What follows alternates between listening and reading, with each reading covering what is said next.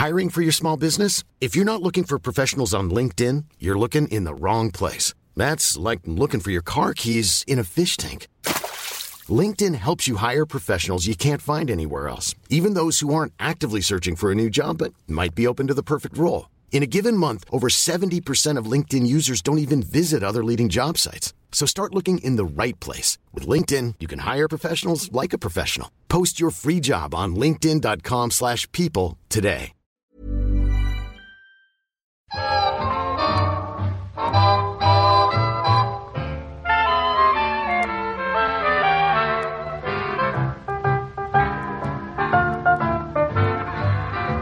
Muy buenas, amigas y amigos. Bienvenidas, bienvenidos una semana más al podcast Reload, programa sobre videojuegos que hacemos desde anightgames.com. Voy a empezar saludando a Víctor y a Marta.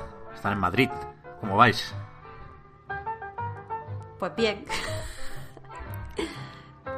¿Por qué? Porque esa paradiña, o sea, me- siento que me he perdido algo. No, no, no, no. Que, que simplemente pues estamos bien. Es que ten en cuenta, Pep, que yo estoy ya en mente de puente. Ya, ya. Sí, ya con la, con la cabeza en que el lunes y el martes no trabajo, tío. Es que ha sido combinación de paradiña y risa y me temo lo peor, pero no. No hay. ¿Qué no va, hay nada. va? Vale, vale, vale. Tiene eso, que miedo. estoy, estoy muy bien, pero no quiero expresar como, ¡guau, de puta madre, no trabajo! ¡guau! Vale, vale, vale, ahora lo entiendo. Ahora lo entiendo. Tiene miedo porque sabe que hoy, después de tanto tiempo esperándolo, No, por fin vamos a analizar un libro no. gordo en el podcast Reload. Entonces tiene una, tiene una mezcla de, supongo, curiosidad y pánico. Y eh, No, no, desinterés absoluto. Vale, ahí sí. Es, es el, es el cóctel. Las proporciones no las sé decir, pero el cóctel es eso. Pero esa, esa parte tampoco la, la entendí, Víctor. O sea, estoy al tanto de el teaser que colgaste ayer en Twitter, pero no sé a dónde va esto tampoco. Bueno, un- no sé. Lo descubriremos a lo largo de este O programa. sea, quiere decir, pero tú, ¿por qué preguntas en vez de prohibir? An- analizamos juegos Hombre, es que se viene se vienen los Game Awards y, yo, yo el, el teaser me puede. Estoy Bueno, con el pues, hype pues, para- a, a flor de piel. para que la gente sepa qué esperar, de qué va, Claro. Si está bien o no, mm, un poco características técnicas, mm, cuánto les va a durar, si merece la pena por el precio, todo eso. Vale, vale, vale, vale. Entonces quiero, quiero hacer un análisis, por fin, de un libro. Hemos hablado a veces de libros, no es, un- no es algo nuevo del todo, pero un análisis como tal no hemos hecho. Vale, pues hoy lo hacemos. Y de eso va, de eso va la cosa. Yo me apunto. Eh, dejadme pedir disculpas por la voz que traigo hoy, que es evidentemente de resfriado, que hacía mucho que no me resfriaba, ¿eh? Mu- muchísimo. Yo soy el primer sorprendido. Es- Esta es por, digamos, por tiempo, esta sería mi voz normal. Mm, o sea, otros años paso más meses así de congestionado que normal. Este año había, fíjate, con la que está cayendo, igual por, por, por eso de salir menos, había logrado esquivar el resfriado hasta ahora, pero esta semana ha llegado el frío de golpe en Barcelona y, y yo no tengo nada que hacer, es una batalla perdida porque voy en bici a todos lados y haga la temperatura que haga, yo pedaleo dos veces y me pongo a sudar. Entonces no, no hay escapatoria, no, no lucho contra, contra eso. Así que ya lo acepto, toca estar resfriado y a ver, a ver cuánto dura la cosa. Ay, Vamos a hacer aquí una colecta para comprar para comprarte, Pep, una bufanda de esa que te absorba el, el sudorcillo y entonces pues ya no te resfrías. es que es peor, porque sudo más. Es peor. Claro, es que es un Qué equilibrio. paradójico. Tengo que sudar lo mínimo pasando poco frío al mismo tiempo. Entonces, un, como un lío de capas. Eh, Claro, la única opción es controlar el tiempo. Sí, me gusta el invierno, pero. Pero tengo este problema, vaya, contra el que, ya digo, no. No tengo nada que hacer. Vamos a hablar de los juegos. Antes, incluso, que de los libros. Una semana un poco Si, rara esta, si quieres, si te apetece. Se ha ido gente. No, no somos muy aquí de hacer noticias sobre esto porque siempre decimos que sin los motivos de esas marchas o de esas decisiones quedan cojas, pero no sé, yo creo que, que, que sí forma parte de la actualidad de esta semana. En cualquier caso, más importante que todo esto y que cualquier otra cosa. Hoy sí me vais a dejar hablar del Fortnite, ¿no? ¿Un poco? ¿Pero por qué? ¿Por qué habéis venido a amargarme el viernes? Pero que a- o Entre sea, el libro y el Fortnite. ha acaparado titulares casi cada día de la semana, diría yo. Pero no los ha acaparado en A Night. Bueno, porque no me dejáis. Ni Claro, pues ya está. Es que no has cogido la indirecta. Pero imagínate, Víctor me prohibió hace tiempo, y yo lo he cumplido, lo de no poder hacer streamings de Fortnite en el Twitch de A Night. Ahí quedó un hueco. Y, y de Gref estuvo listo, se, se puso ahí, y como no había nadie más, 600.000 personas viéndolo. Récord en Twitch. Ese podría haber sido yo. Eso es verdad. Ahí, ahí, ahí te doy la razón. Eh, yo, o sea, ahora fuera coñas, yo jugué el evento de Galactus, ese cierre de la temporada 4 del capítulo 2 de Fortnite, y me pareció bastante guay como eso, como evento, creo que un, una cosa, sea lo que sea, en la que participan activamente, es decir, hablamos aquí de jugadores, 15 millones de personas, eso sí es un evento poner un skin de otro color en no sé qué otro juego, eso no es un evento, por mucho que nos lo quieran vender así.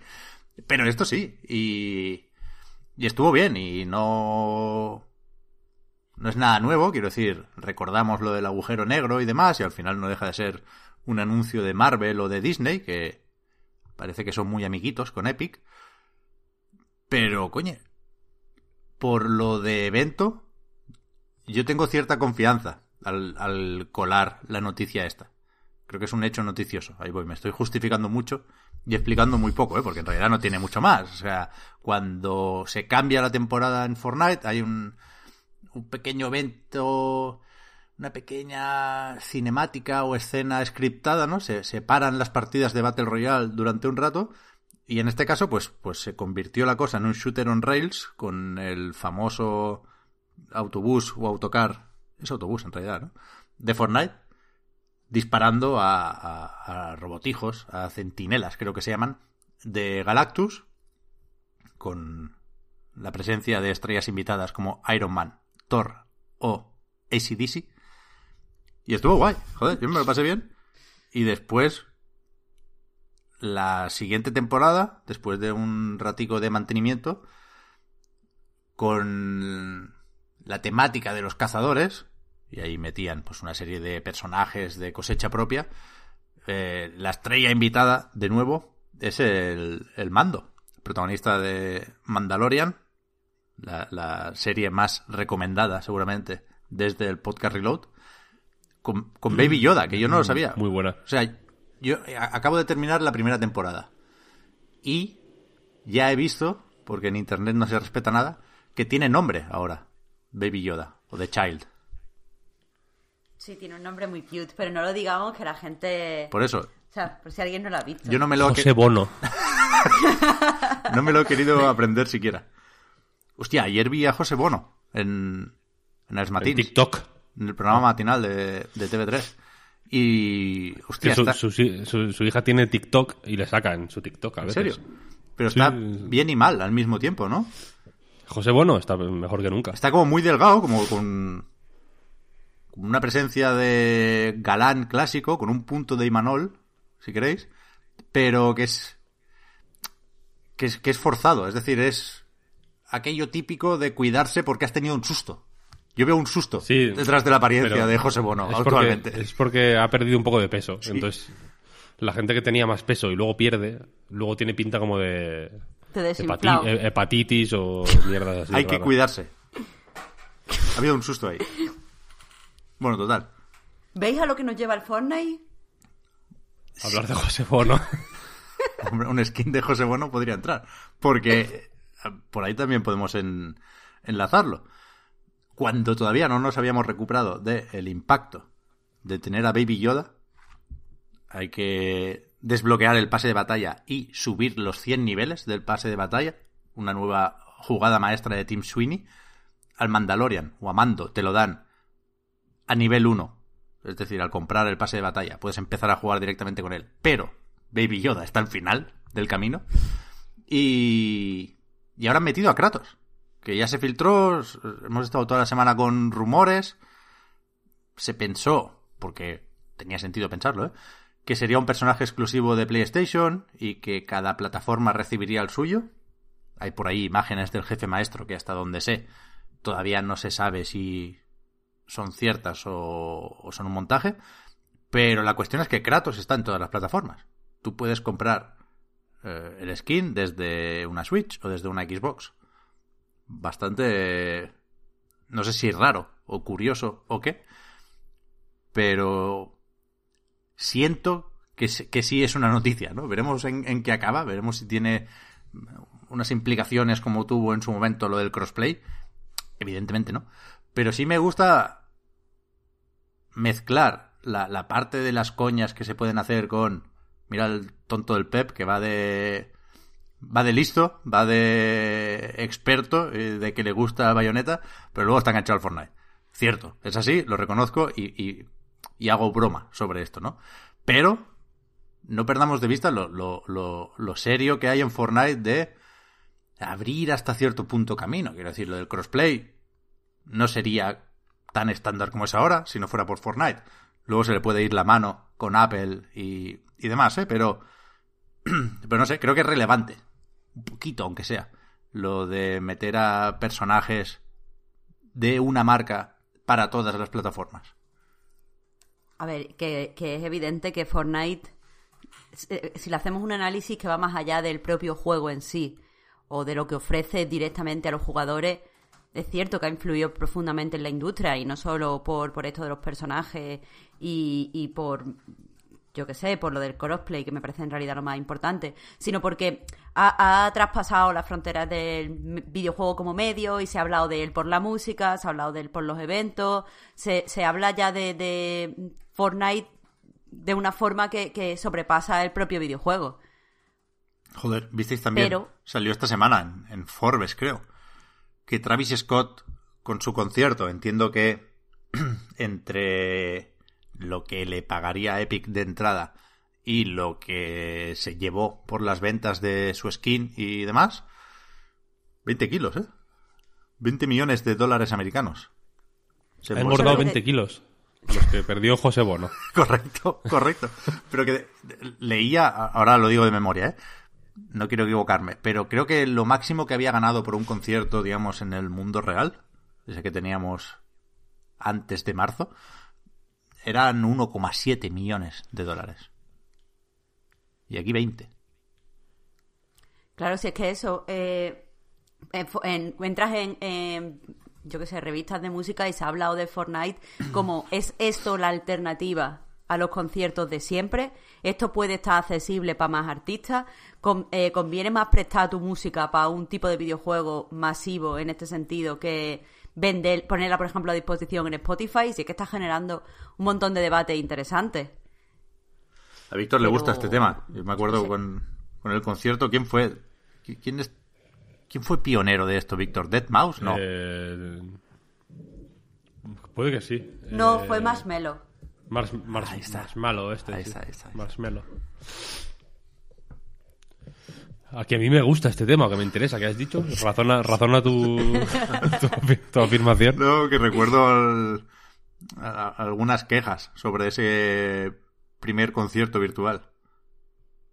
Que no digo que te hayan callado la boca, ¿eh? era simplemente un, un, un, chiste, una gracieta. No, y no me la callarán, no me la callarán. Eh, a mí me... no, o sea, a ver, pero, pero Víctor, que, tienes que admitir. No hace falta que, que, me la callen porque ya me la han callado, quiero decir. Me la, me ah. la callaron antes de, de, que emitiera mi primera caja, mi primera queja, vaya. Y entonces son quejas de boomer o como quieras llamarlo, en realidad. Pero que a mí llamar a eso concierto, por ejemplo, me parece un poco. Mmm, Ahí estoy de acuerdo. Utiliz, utilizar el lenguaje. Mmm, de a, un poco a tu manera, ¿no? Sí, sí, sí, sí, ahí estoy de acuerdo. Pero más allá, llamémoslo como queramos llamarlo. Pero durante toda la época que se hablaba de mm, el pirateo de la música, ¿vale? Esto sí que es boomer. el pirateo de la música, se decía, pues que den conciertos. Eh, los conciertos mm, estaban, o sea, iban perdiendo progresivamente interés y, iban haci- y se han ido haciendo progresivamente más caros.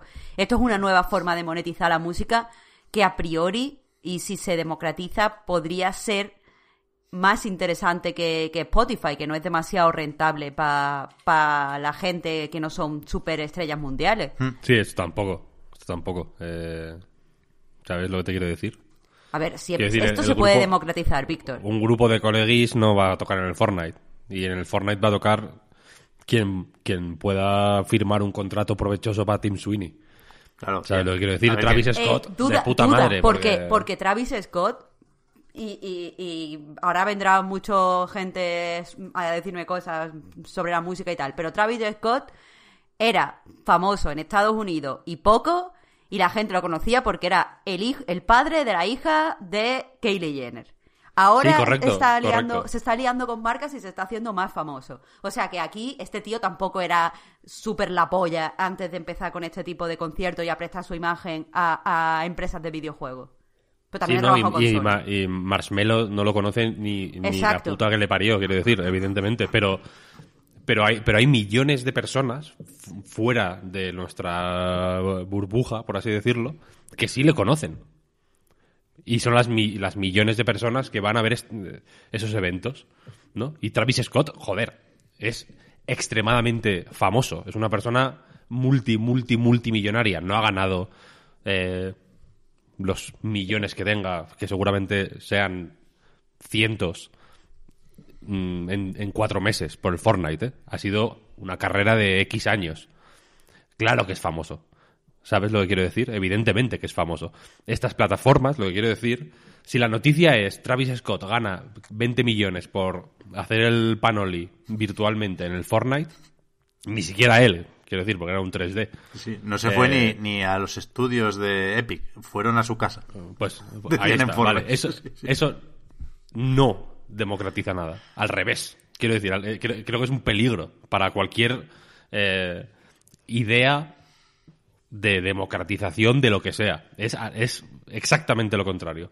Es como mucho eh, una, una, una dictadura, porque solo lo que, puede- lo que sea rentable y pase por los filtros de tanto económicos como morales, ¿eh? tengámoslo en cuenta, porque aquí probablemente no merece la pena o no tiene mucho, mucha relación eh, sacar cosas así, pero Tim Sweeney ha sido muy... No os preocupéis que las protestas de Hong Kong yo estoy guay con ellas, pero recordemos que su, que su culo es propiedad de Tencent. Eh, entonces eso, no- claro que no democratiza una mierda. Y Spotify es que tu- tampoco. Tu, Es- asunción se basa en que este modelo de consumo y de, y de emisión de, de música no se puede exportar a otro juego. Pero- y quién sabe si en la forma en la que ha afectado Fortnite a, a la industria del videojuego y la industria musical está en dar la idea para que otros lo aprovechen de otra forma. Pero es que esto, esto solo tiene valor como evento. Quiero decir, Eso, eh, lo- el único valor es el, el dinero que mueve. Claro. Fuera de eso, no, porque ya hay plataformas que valen para esto. Hay un hay un juego que se llama Open Mic o no sé cómo, no sé si lo conocéis, ¿no? No. que es que es, es como es un multijugador que se juega con el micro y una persona sube al escenario. Es como de, para monólogos, para, como de cómicos, ¿no? Ajá. Hay una serie de personas en el público que le abuchean o le aplauden o así, y otra persona en el escenario que hace su monólogo. Eh, eh, absolutamente libre. Aquí no hay.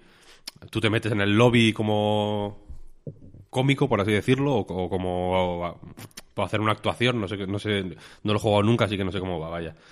Eh, pero la cosa es que es un lobby, tú te metes, en tu lobby hay X personas de, espectadores y una persona activa que es la que hace el monólogo. Ya está. Esta mierda no la conoce ni, ni Dios. Vaya, no habíais oído hablar de ello nunca. Porque.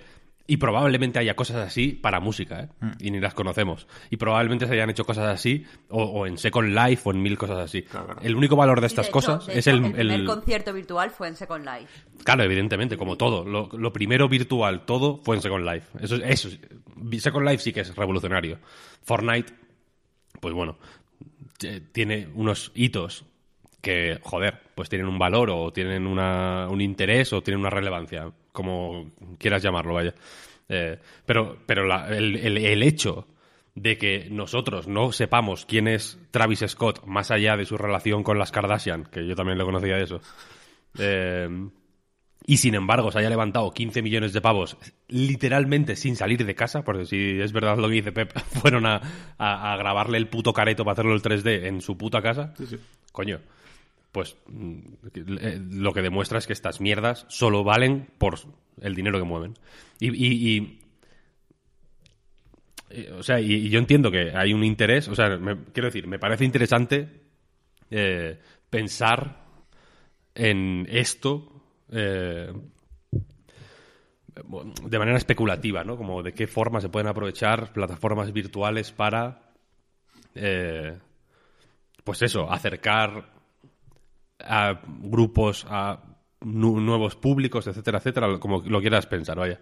Eh, pero la cosa es que ni Fortnite, ni Twitch, ni cualquier servicio de los ya existentes que solo cope titulares por sus cifras, porque de Twitch solo se habla por la mucha gente que lo ve, o por los muchos millones que mueve, o por lo, o por lo que gana Ibai, eh, va, va a servir para eso. Porque, porque quiero decir, cuando, cuando estas plataformas mueven tanta pasta, tienen que defender esa pasta, ¿sabes? Y nosotros, como usuarios o como. No sé cómo decirlo.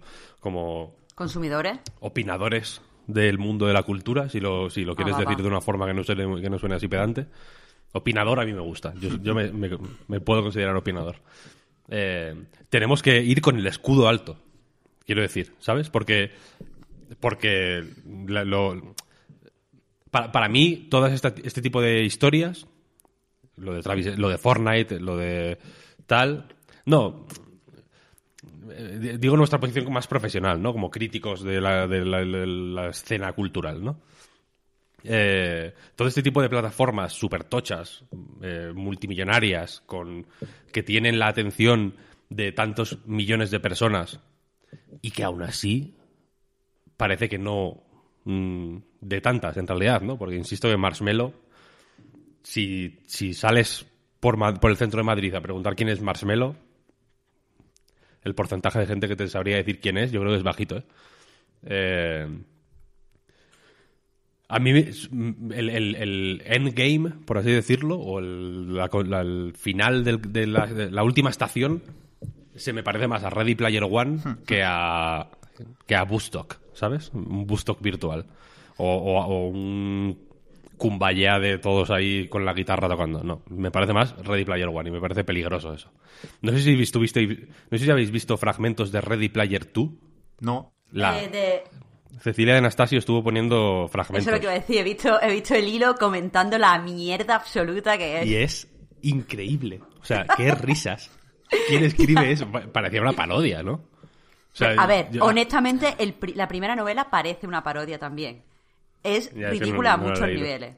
El, o sea, pero yo el primer em, fragmento que vi, que era literalmente eh, sobre como una megacorporación o no sé qué, que en vez de facilitar el acceso a la comida a la gente, les facilitó el acceso a un mundo virtual en el que ellos eligieran comida virtual. Que Pero es que una eso- puta idea de, de nazi, literal, de cibernazi, si lo quieres decir de, de esa manera. Pero que A mí esa me- idea se defiende durante toda la primera película. O sea, la, el- el- la primera pel- o sea, la primera película, el- no he visto la película, el- la película parece mejor. El libro. El libro se basa en el mundo es una absoluta mierda, entre otras cosas, porque nos lo hemos cargado eh, con la contaminación y se ha producido el cambio climático y hay mucha diferencia social y vivimos apiñados como ratas. Pero por suerte tenemos este mundo virtual para escaparnos. Defendamos este mundo virtual y dejemos que se pudra nuestro cuerpo en el mundo real, entre comillas, porque el tío hace ejercicio, se compra una máquina para hacer ejercicio, para ponerse buen orris antes de, de conocer a la tía. Pero quiero en la decir, peli también. Ah, va, va, porque el tío al principio pues, estaba gordito. El caso, eh, el- en ningún o sea, en todo momento se dice eso, hay que proteger el mundo virtual, el mundo virtual tiene que ser un oasis, de hecho se llama oasis, joder, Oasis, sí, eh, sí, porque sí. es cero sutil. Eh, pero que da igual el mundo real, o sea, e- es lo que aboga, da igual el mundo real, el verdadero es el virtual. Pero después, a la vez, eh, en este supuesto oasis, la- las mujeres y las personas racializadas tienen que esconder su identidad y varios giros del libro, varios giros son, Dios, esta persona es una mujer negra. ¿What? Madre mía, Mm. En es el- una en la peli- de verdad. En la peli ocurre una vez. Es un giro único. Si Pues en el libro algo. pasa dos veces, Steven Spielberg lo corrigió. más o menos. Pues la cuestión, pues vale, pues la cuestión es esa. Para mí eso es mm, el- lo, lo de, lo de Travis Scott y lo de Marshmello y bla bla bla es eh, la- la- lo- el paso previo a esto, ¿sabes? Y no una y no y no nada que democratice, porque lo de democratizar a mí a mí me suena eh, la idea de la de- democratización cuando, cuando suena mucho es me parece que es siempre por los ma- por mo- motivos incorrectos Ya. ¿sabes? Sí, sí. ¿A ti no te parece, por ejemplo, que Unity democratiza, por, por decir una, una de estas que suena mucho y se utiliza, eh, yo más o menos estoy de acuerdo, que, que Unity democratiza un poco el desarrollo de videojuegos, hace que cualquiera puede crear una experiencia similar a un videojuego o con sus ideas? Pero yo creo que es muy distinto. O sea, yo, yo con Unity te diría que sí es así. O, o con el propio Unreal Engine, ¿eh? que no hay que pagar nada. Se puede empezar a usar gratis. Pero. ¿Verdad? Es a partir de que factura cierta cantidad de dinero, ¿no? Sí, y creo que, que aún así es por porcentajes. Vaya, tú tendrás lo tuyo y, y- y- pagarás la parte de Epic de los beneficios o de los ingresos. Pero. Es que decías, Marta, lo de exportar el modelo a otros juegos. Yo creo que es complicado porque requieres un volumen en- en la comunidad que no que no es fácil de conseguir, evidentemente no descubro nada y hay eventos similares en otros lados, ¿eh? pero es que ni siquiera se puede replicar mucho en Fortnite, porque Fortnite, ya digo, se para para poner un evento, si no, no lo vería nadie. Quiero decir, si tienes la opción de ver un concierto cutre o pegar tiros, seguramente pegarás tiros, o, o no, ¿eh? o, o- mitad y mitad, pero desde luego no, no estarán los 15 millones que le permiten sacar pecho a Epic. Con lo cual, sabiendo que tienen ahí una posible mina de oro, tienen que cuidarla, tienen que dosificarla bien. Y, y, lo, y en cambio los skins sí que son un poco más barra libre, porque esto es lo, lo fascinante, que puedas en una misma, ya no temporada, que va a durar hasta el 15 de marzo, en una misma semana, dejar claro que tienes tratos comerciales con Disney y con PlayStation, que es algo, o sea, a las compañías no les gusta nada solaparse con otras. Es decir, es- bueno, cuando yo estaba un poco más metido en el mundo de los banners, ¿eh? L- pagaban por exclusividad, ¿no? Y por visibilidad, porque yo cojo este espacio y no lo voy a compartir con nadie. Ahora está, o sea, el Mandalorian ha tenido un, día de gloria, luego ya ha venido el Kratos. Y es que me, me, llego a preguntar quién paga a quién, ¿no? ¿Quién, ¿A quién beneficia más la presencia del muñeco de turno? ¿A Disney o a Sony o a Epic? ¿Sabes? O sea, ahora estamos diciendo que, que, que Epic pagó a Travis Scott. Luego Epic se benefició vendiendo sus skins, está claro. Pero es que yo creo que, que, que, por ejemplo, Baby Yoda es una incorporación más positiva para Fortnite que para Disney. ¿No? Supongo que se, se pagan en, en ambas direcciones, ¿eh? o, en, o en los dos sentidos. Pero es que es, que es muy bestia, que, que a mí me... Cuando intento pensar mucho en esto me sale humo. Es, mu- es muy tocho, lo hemos asumido, pero es muy tocho, muy tocho esto. Estaba pensando. Tú eres, tú eres el fan de, de Fortnite, no, no te voy a decir nada. Fan tampoco, fan, fan tampoco, jugador, jugador. Pero está bien montado, me gusta, me gusta ver la maquinaria bien engrasada. Tiene algo de relajante ver que es un, un oasis, volviendo a esos términos de... Bueno, con, con pocos bugs también hay problemitas, ¿eh? Pero es, es un juego que, que está hecho para no fallar. Y, y a mí me, me, me hace dormir tranquilo por las noches. Estaba pensando, ahora busco algo, Marta, para que tú vuelvas a estar cómoda en este podcast reload. Pero de momento, Víctor, he pensado que de hecho es algo que llevaba guardándome toda la semana, que podemos hablar un poco del Wonderful 101. Que hay demo. Ah, hostia, qué bueno. ¿Has visto la demo? He visto que han sacado una demo, sí. Y que han dado códigos Ese es el tema. para... Ah, vale, pues te lo dejo, dejo que lo expliques tú. venga. O sea, primero, la demo, si no habéis jugado a Wonderful 101, ya empezamos mal, ¿no? Pero es una oportunidad más para remediar eso. Son dos horazas de demo. El prólogo, la misión 1A, la misión 1B y la misión 1C, que acaba en el que probablemente sea el mejor jefe final de la historia de los videojuegos. Se mantiene el progreso si decidís comprar el juego. Guay. Eso no estaba Qué generosidad. en mi época con, con Wii U. Y ya en la demo puedes jugar como Wonder Bayonetta, que era un personaje secreto, que también estaba en el de Wii U, ¿eh? Pero el tema es que le han metido en una actualización al juego, al Wonderful 101 Remastered, que añade la opción de Wonder Codes, creo que lo llaman, de introducir códigos. Y Platinum Games puso en Twitter códigos para desbloquear a Bayonetta, a Jean y a Rodin. Supongo que llegarán códigos para desbloquear a, a a Wonder Director también. Y el tema es que esto es gravísimo. Yo estoy muy en Pues contra sí, de esto. es Muy grave, una perversión. Perversión total. Vale, pues ya está, estamos de acuerdo. Es una perversión total, sí, sí. Pero porque. eh, o sea, que la gente no piense que estos personajes son curiosidades o tonterías, ¿no? Que Wonder Bayonetta se puede hacer bayoneta gigante y tiene ataques de bayoneta y tiene. Tiempo bruja. Bueno, ya está en el claro, juego. el tiempo. sí. Pero con el tiempo bruja con la y- la imagen de Bayonetta, con efectitos interfaz de sí. Bayonetta, con la, la voz de Bayonetta, toda la Virgen. Es una cosa, eso ya estaba en el eh, yo, he- yo he visto mucha gente pensando que lo han met- pensando que es una como un añadido mm, de nuevas, de ahora. No han este añadido. juego tiene tiene todo, todo lo que podéis imaginar que tiene está en The Wonderful 101 Claro.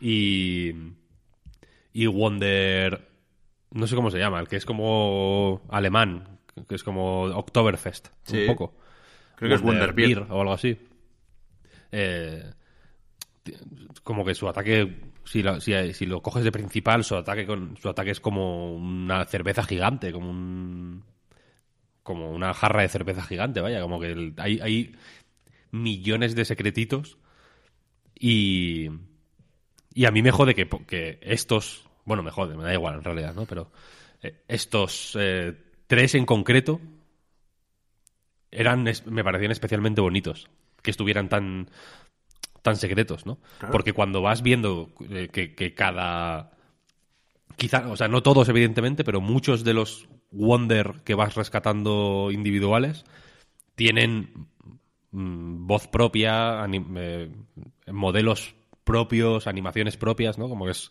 está hiper hiper hiper cuidado, ¿eh? Sí, sí.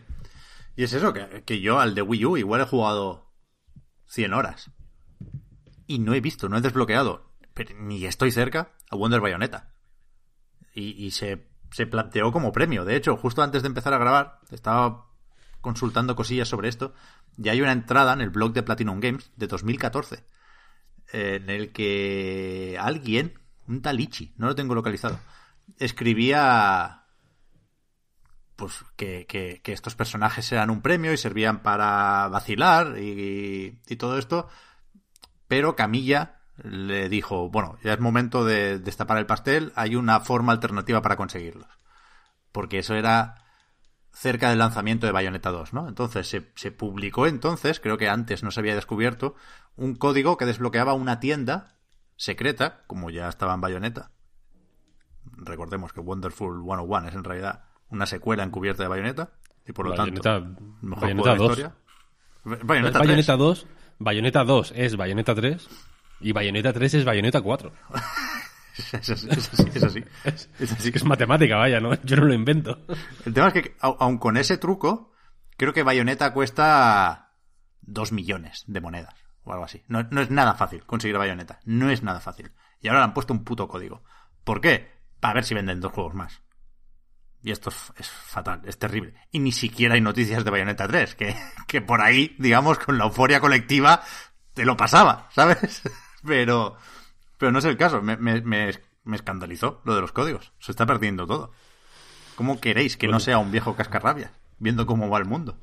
Por, tú aquí jugando al Fortnite, como si no estuvieras matando a Bayonetta cada, cada, Cada golpe del pico, ¿no? cada, cada golpe de pico y cada desafío diario que, que, que ganas, cada pequeño pasito que avanzas en el pase de batalla,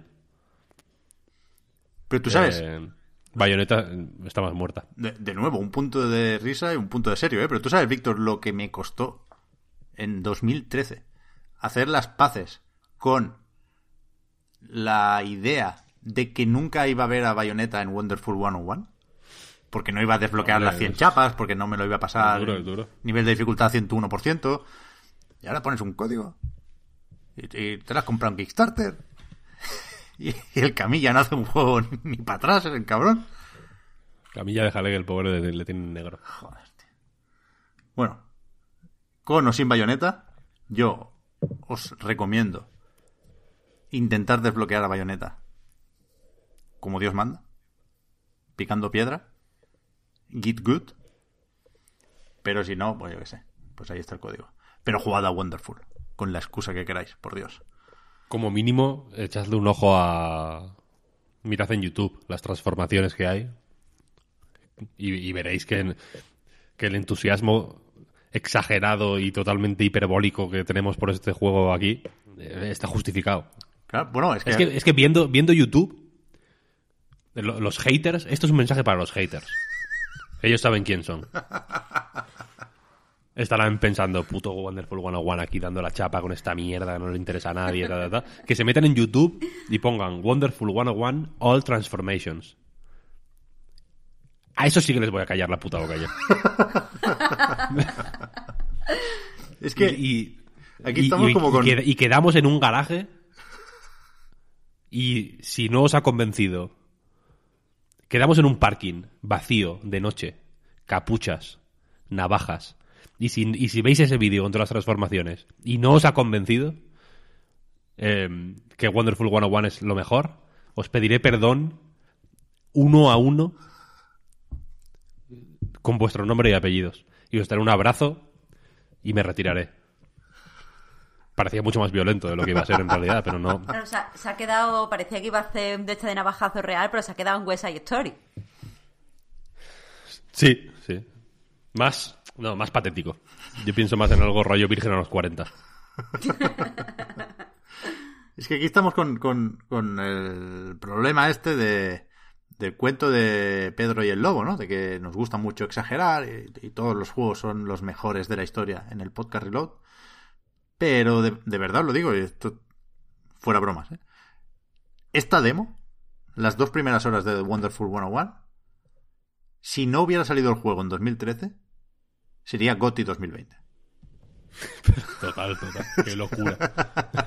O sea, el único consejo que os puedo dar es que repitáis la misión 1A, porque así desbloquearéis antes algunos movimientos que, que está bien tener antes de seguir avanzando. Y a partir de aquí a disfrutar. Es que, joder, el tópico este de, de- de mierda, ¿eh? Ojalá no haber jugado nunca Wonderful para descubrirlo por primera vez. Pero es que me emociona este juego. Una cosa seria. Es que con la, con la, la canción Pep y todo, ¿eh? Es que, es Lo malo es que esta demo la sacan porque no habrán vendido ni tres. Evidentemente, ¿eh? como estaba escrito en las estrellas desde, desde que grabaron el vídeo para el Kickstarter. Pero. Pero que es, una- es increíble, vaya. Es que no. Me bloqueo. Se me olvida hablar cuando pienso en Wonderful. Solo pienso en las, en las transformaciones. Normal, normal, normal. A ver, tenía los juegos del Game Pass y los he perdido. Ah, no, están, están aquí, están aquí, están aquí. Hoy es día 4. Ayer, día 3, por lo tanto, hubo fiesta en, en Cannes Microsoft. Porque, para empezar, consejo útil de nuevo, vuelve la promoción esta de tres meses de Xbox Game Pass Ultimate por un euro para las nuevas suscripciones. Yo intenté a ver si estaba despistado el sistema y podía renovar por un euro, pero no, me pedía 13. Pero, si no habéis probado nunca, no es mala idea, porque ayer, por ejemplo, metieron control en Xbox, o sea, solo en el Game Pass de consola, que veremos qué hacen cuando salga el parche Next Gen previsto para principios de 2021, porque recordad que no vale con esta versión básica, hay que actualizar, hay que aplicarle el Smart Delivery a la de- Definitive Edition, supongo que harán un cambio de cromos, ¿no? Que, que ahora no ponen el DLC, porque mira, a ver si alguien paga para ver Alan Wake, pero cuando salga el parche supongo que sí meterán la Definitive Edition. Y hay unos cuantos juegos más. Está Dragon Quest 11, que se estrena aquí. Juegazo. Está el Doom Eternal en PC, que ya estaba en, en Xbox y se le esperaba desde la adquisición de Bethesda. Está también Haven, el nuevo juego de, Game Bakers, los del Fury, los franceses, que yo he jugado alguna vez porque estuvo en varios festivales de demos en Steam y no me convenció, pero este fin de semana le quiero pegar, la que viene, comentamos qué tal. Y, y no sé, vaya, muy bien el Game Pass, no descubrimos nada, pero creo que es una actualización lo bastante tocha y esto es solo hasta el 10 de diciembre. Ya sabéis que suelen añadir varias tandas dentro de un mismo mes. Con lo cual, aprovechando Game Awards y Navidad y leches, supongo que habrá mínimo una segunda oleada de juegos. Mira, yo, yo tenía un... La, la, última noticia, si queréis pasamos ya a, otra, a otro tema. Un cumpleaños. Porque ayer 3 de diciembre hizo 36 años del lanzamiento de 36 no, 26 Ah, años Bueno, es verdad. del lanzamiento de PlayStation. PlayStation. La consola que en algún momento se llamó Nintendo PlayStation. Y que sin embargo acabó siendo Sony PlayStation. Correcto. Y aquí estoy jugando al Tekken. Tekken 3. Pero vi, vi, bueno, claro, porque Juegazo. Ya se habló bastante, ¿no? Con motivo del 25 En Ja- aniversario. Y de... Ayer salió en Japón, quiero decir. Ya. O sea, has, has redescubierto algo de la PlayStation Mini que no hubieras visto el año pasado, por ejemplo. No, no, no, pero está bien volver de vez en cuando. Son buenas, La recomiendo. son buenas excusas los aniversarios, ¿eh? A mí me gusta también aprovecharlos. Sí, simplemente pues, eso. Aprovechad, ¿no? ¿Qué juego hoy? Bueno, vamos a celebrar, ¿no? Mr. Driller. Cojonudo. Yo creo que no- nos queda solo... Uf, discúlpame, Marta, porque no, no he, no he encontrado una noticia a medida hoy, ¿eh? Me la apunto para la semana que viene. La semana que viene solo hablamos de Baby Yoda. Si ya se ha abierto la veda y podemos hablar de cualquier cosa, la semana que viene solo hablamos de Baby Yoda. Es que estaba pensando en este, el, el nuevo de Don't Not, que ha salido también estos días. Twin Mirror, ¿es? Sí, Twin Mirror. Se ve que es especialmente malo, ¿no? ¿Lo has empezado a jugar? Sí. Y...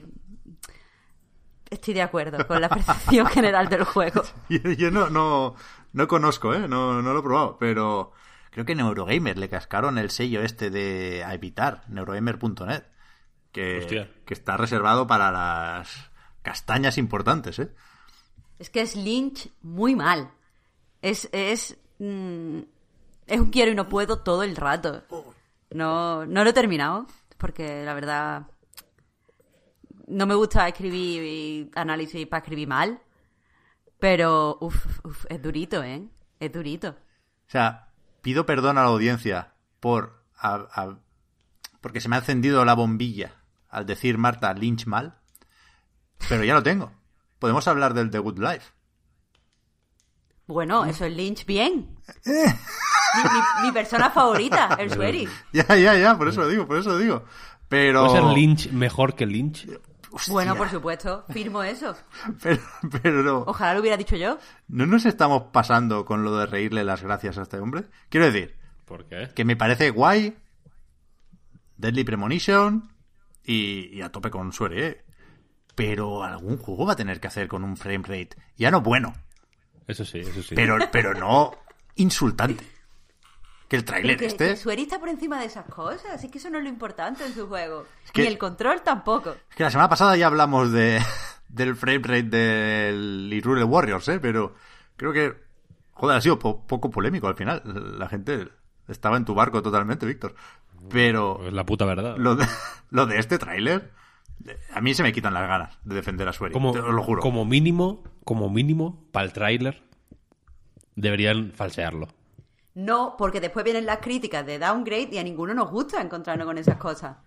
Es sincero, tío. Yo, yo prefiero la sinceridad que la sorpresa. Verano Yo prefiero la 2021. sorpresa. Pero ya es una cuestión filosófica de... Joder, tú ves Hyrule Warriors y dices, vale, han, han puesto 400 boblins de estos o como coño se llamen, pues normal, que le cueste, ¿no? La pobre Switch me costaría a mí también. Pero el de Good Life, que es feo como él solo, y cutre como él solo... Es particular. No, no, feo no, no. no. Es No es, el, no es el hijo tonto, Marta. Es feo, pero como un demonio. Y cutre como él solo. Y no, es que no puede ser, que no puede ser. A, A mí me parece bastante la hostia, la verdad. Ya, yo lo iba a defender más o menos así, de para cada uno su opinión.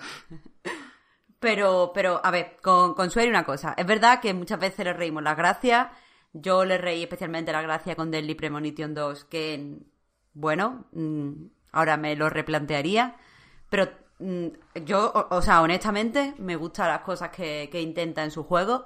Y, y entiendo que, que a la gente normal que le preocupa la- el rendimiento de los juegos como a todo el mundo, pues, pues puede alejarle la- las propuestas que tiene. Pero de verdad que, que tiene una forma de, de pensar y de exponer sus temas que siempre es original y siempre es particular.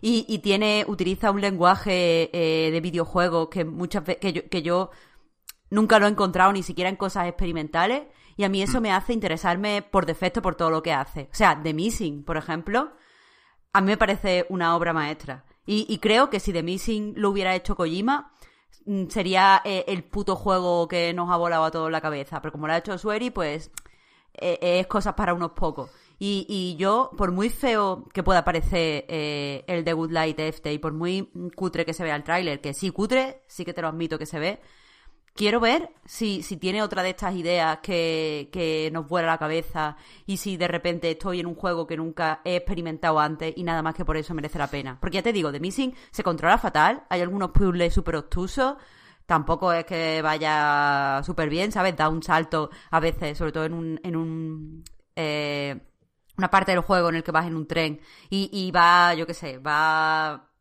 horriblemente mal, da vergüenza, pero, pero que de verdad que la experiencia final merece la pena. Y es que, es que me encanta cómo piensa Sueri. Sí. O sea, Entonces- yo, yo no he entrado nunca tanto como me gustaría, ¿eh? Porque estoy con muchas ganas de defender las excentricidades, que en realidad es una forma de decir buenas ideas, de, de Sueri, ¿eh? Y The Missing, por ejemplo, me gusta mucho. Pero porque The Missing claramente, sin ser perfecto en lo técnico, sí cumple con lo mínimo exigible. O sea, yo hablo solo de poner unas líneas rojas o unos límites, porque es que, joder, con el Deadly Premonition 2 podrías pensar, bueno, que es en Switch, es que The Good Life sale en Play 4, en One y en Steam. Quiero decir, probablemente el tráiler está capturado en un PC, ¿eh? O sea, no, Ya. soy incapaz de encontrar una excusa. Me valdría cualquiera. Pero no, no la encuentro. Y venimos de el hostiazo en Kickstarter y de, hostia, vamos a replantear el proyecto, vamos a hacer las cosas bien y tal. Y de repente salen con esto. Y yo, joder, macho. ¿Quién lo sacaba?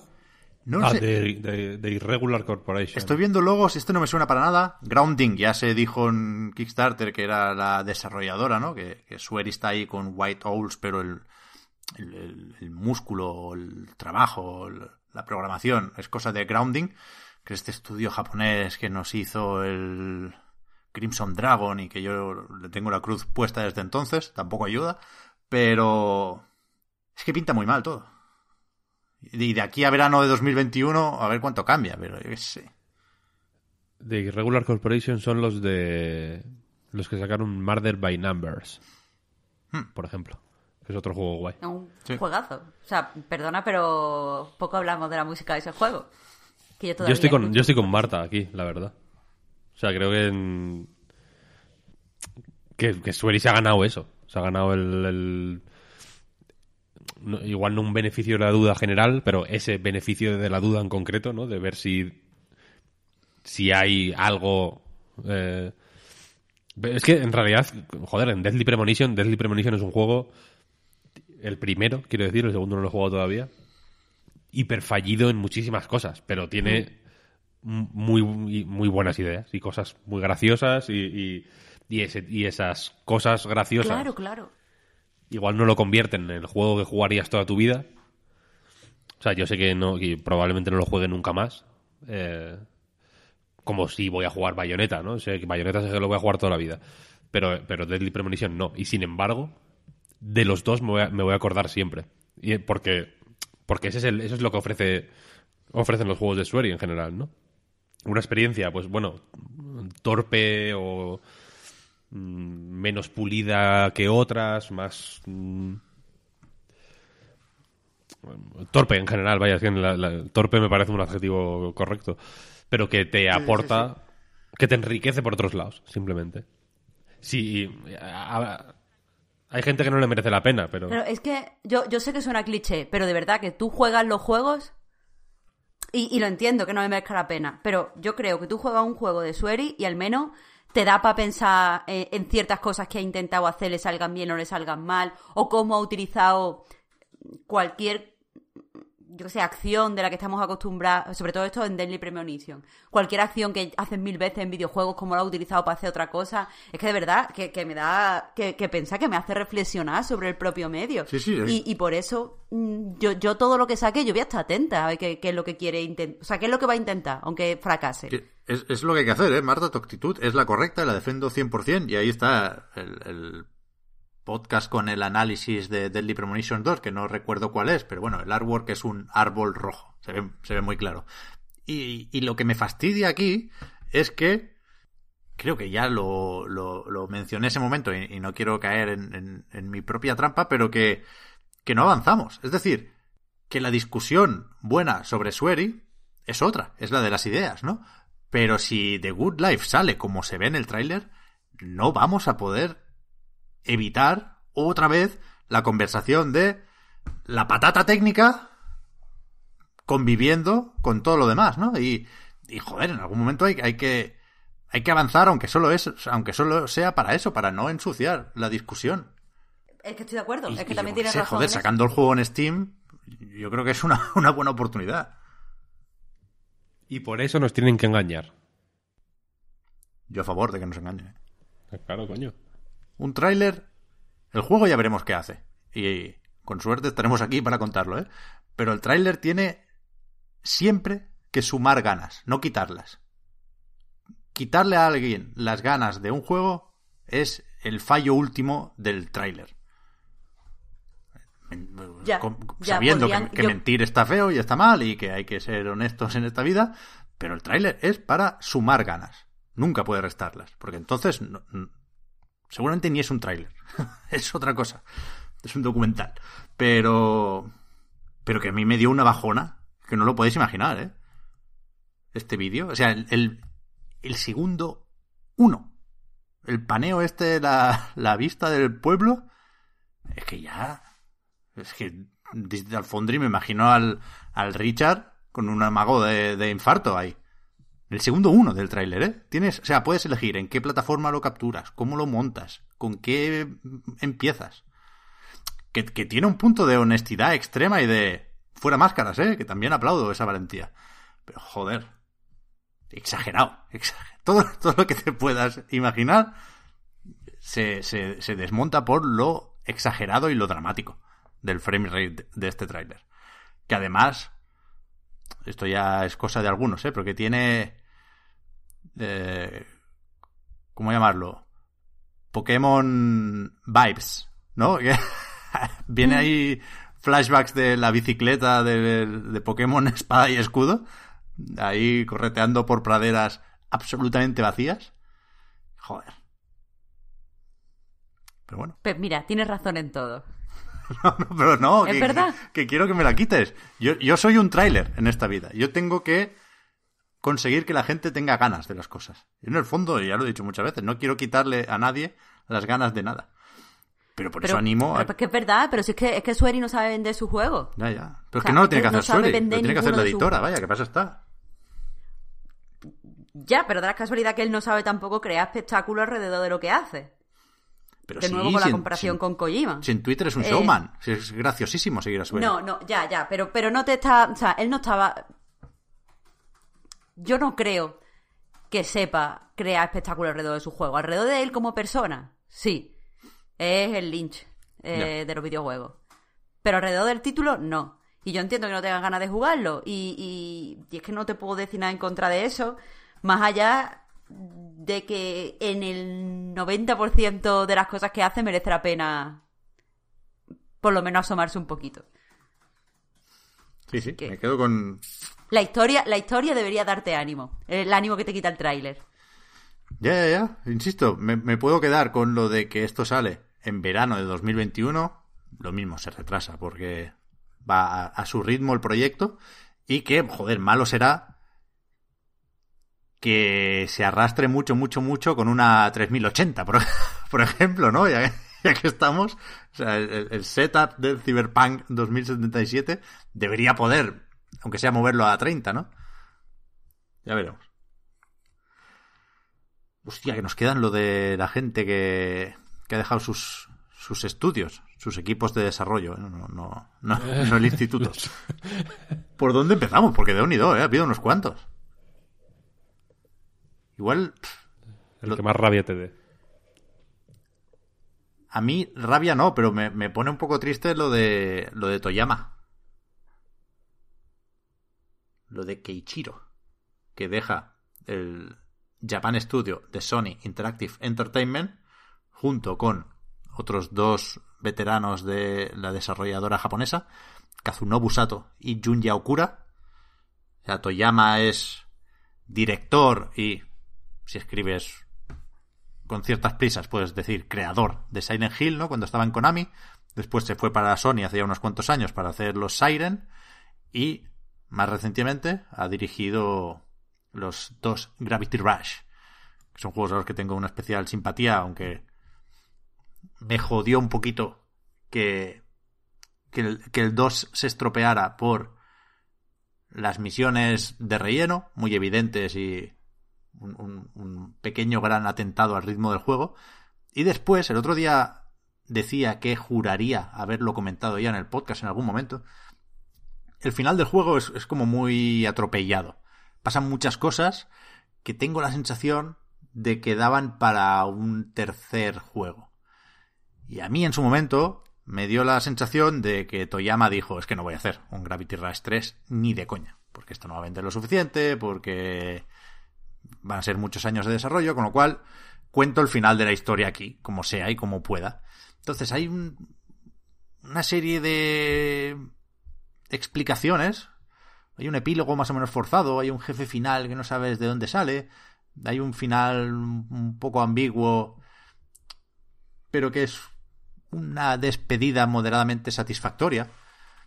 Con lo cual yo siempre estaba con la mosca detrás de la oreja del Toyama se nos va, Toyama se nos va. Y por eso me gustaban los rumores de, de, ese Silent Hill que podía estar haciendo Sony. Porque Toyama, digamos, servía un poco de conexión entre Sony y Konami, porque ya había que hacer un esfuerzo para creerse esta mierda, ¿eh? Que Konami ceda Silent Hill y, no sé, alguien metía a Kojima en el saco y todo. Más difícil todavía. Pero, pero bueno, ¿Por qué no? Creo que tenía sentido para Sony, tenía sentido para Konami, que, que, no hará otra cosa que no sea un patch slot con Silent Hill a estas alturas, aunque se decía que sí, no sé.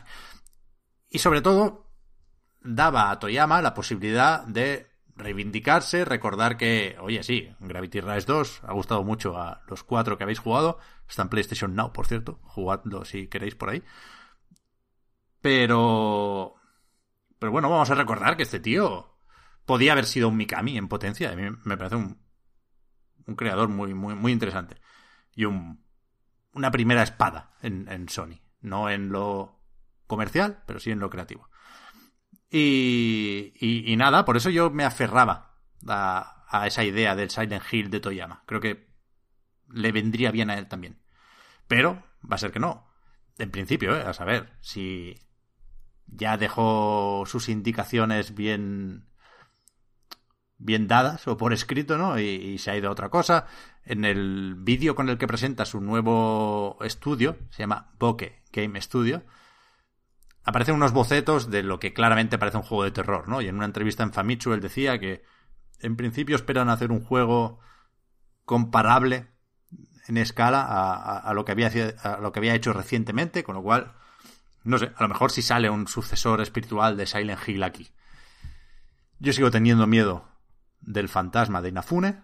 Creo que la Inafunada planea siempre cuando un desarrollador japonés se va de una empresa grande, ¿no? Que en principio queremos creer que actúan como redes de seguridad y que si un juego no vende mucho, pues no pasa nada, porque ha dado caché y, probaremos con el siguiente y tenemos ingresos de otros de otros productos más comerciales.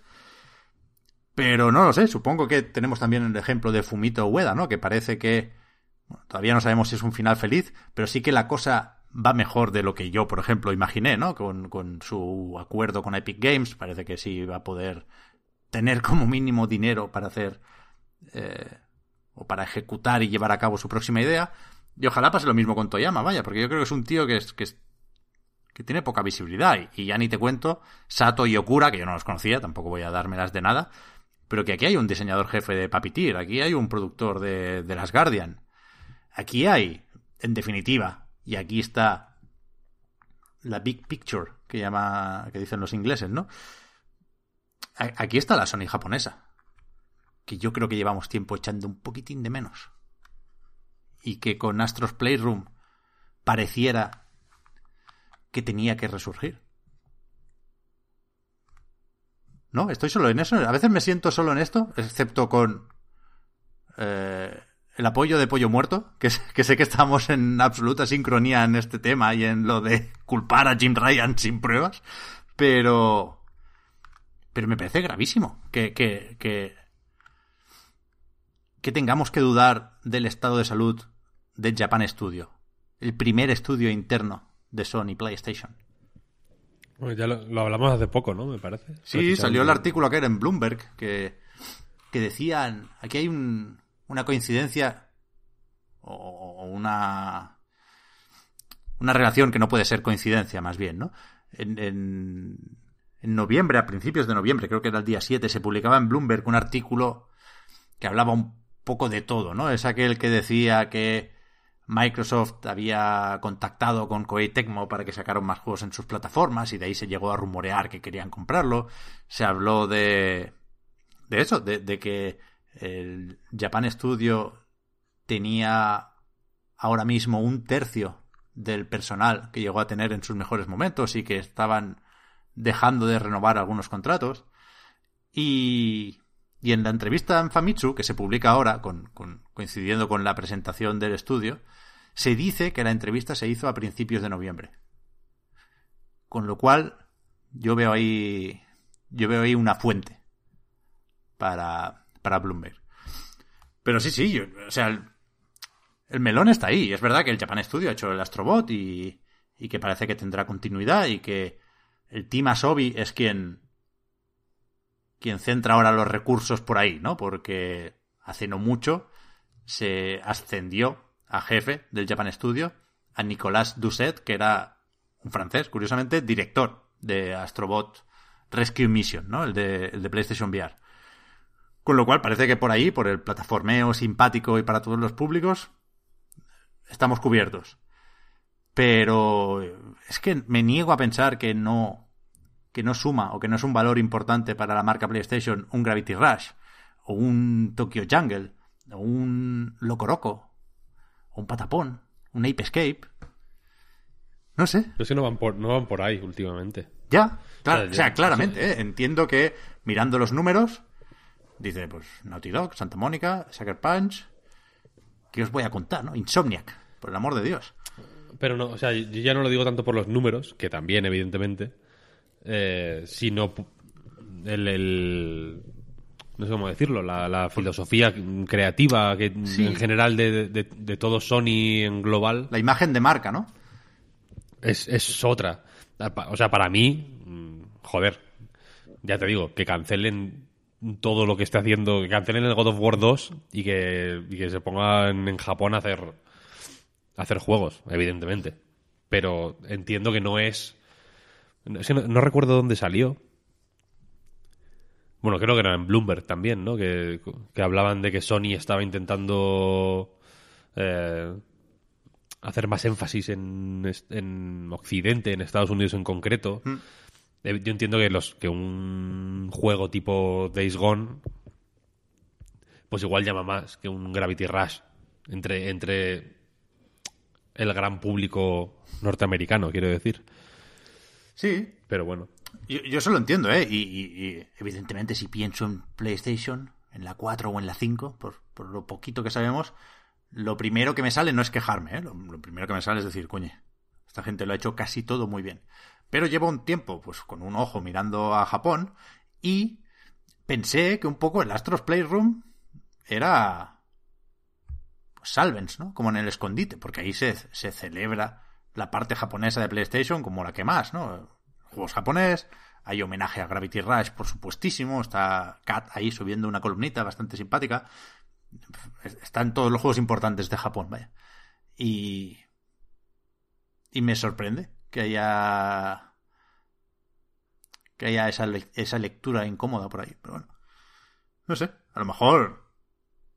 Pues eh, están más cómodos trabajando así y es una decisión completamente suya y su próximo juego va y lo edita Sony, ¿no?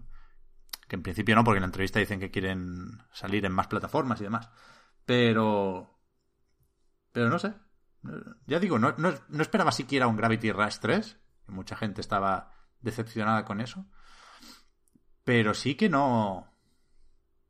Piensas en Sony y no hay caras japonesas, ¿eh? Y tampoco quiero revolcarme en el tópico ni en los prejuicios, ¿eh? No, no, no pasa nada si no hay caras japonesas en Sony, yo qué sé. Pero... No sé, Yoshida está en un segundo plano. Worldwide Studios está con, con Herman Hulst. eh, Sony Interactive Entertainment de nuevo con Jim Ryan.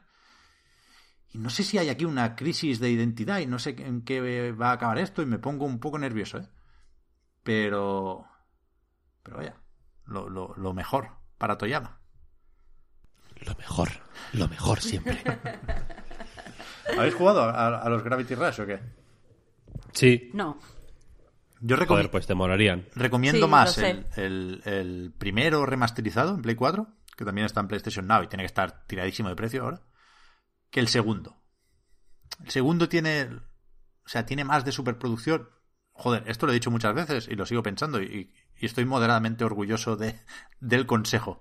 Jugad a la demo del segundo también. No es tan buena como la del Wonderful, pero es un concentrado de Gravity Rush 2.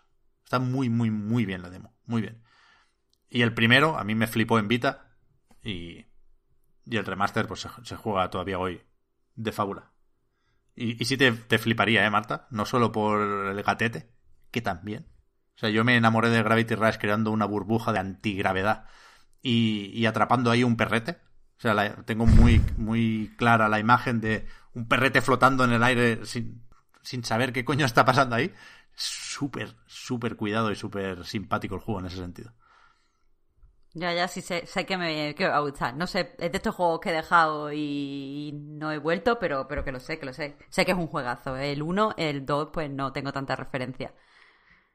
Y si nos vamos justamente a la Sony o a la PlayStation occidental, americana, si me apuras, estos están en Oregón. Los del Ben Studio, creo que sí. Ahí se han, se han marchado Jeff Ross, que era uno de los directores, uno de los veteranos o jefazos de, del estudio, el responsable de Days Gone, y también John Garvin, que era el director creativo, que era el que veíamos en entrevistas y demás, y que era un, un mítico. Eh, menos de mi cuerda que Toyama, pero eh, creo que fue ya el, director y el guionista de Siphon Filter, quiero decir.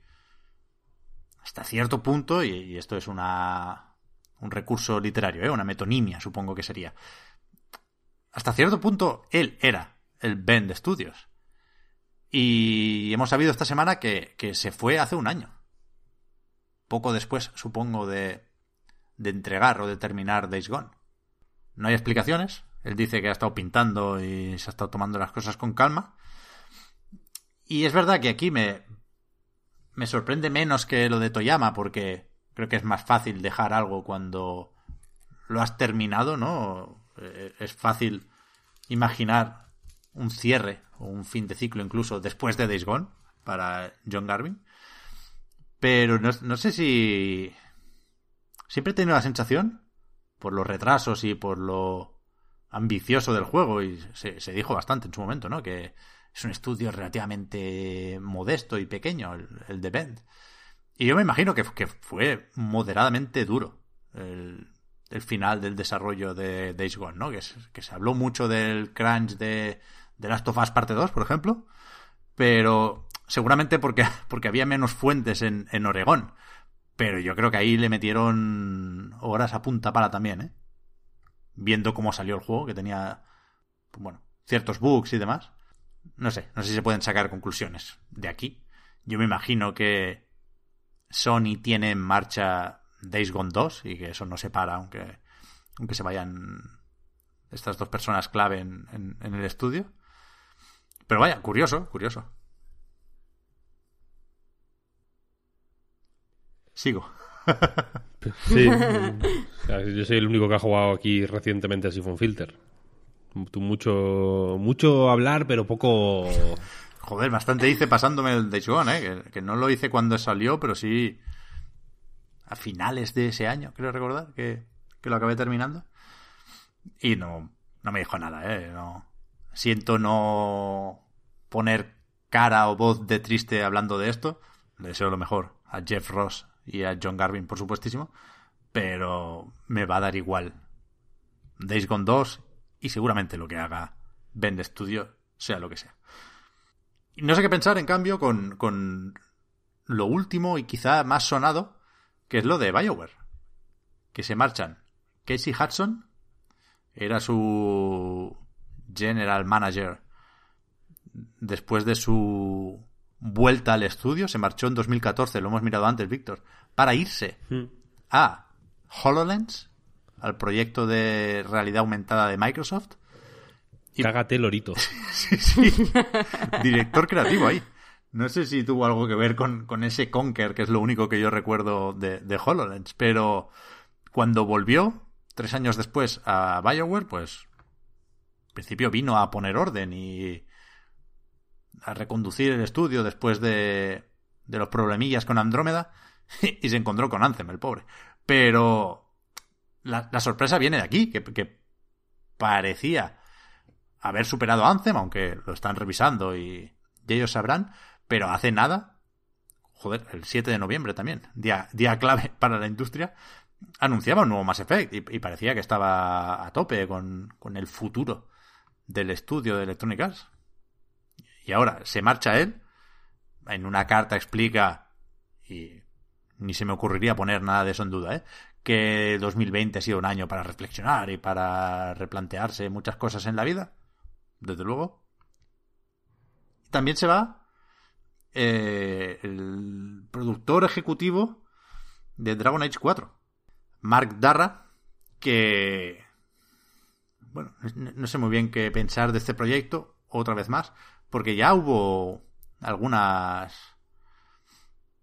algunas deserciones. Me sabe mal cuando me pongo a buscar sinónimos y patino, tío, me da una me da una rabia, pero que que ya se había marchado Mike Laidlaw, por ejemplo, que era el director creativo de, de Inquisition y creo que era quien empezó liderando este proyecto, que se dijo por ahí que estaba de guionista al de Sunless Sea, Sunless Skies, ¿no?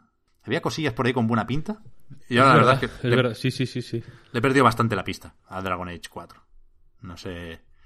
No sé por dónde vamos. Recuerdo el último diario de desarrollo con esos dibujines, pero no sé. No sé si debemos esperarlo en los Game Awards, por ejemplo, ¿no? No sé. Lo de Bioware pinta regular. ¿No? Desde hace un tiempo.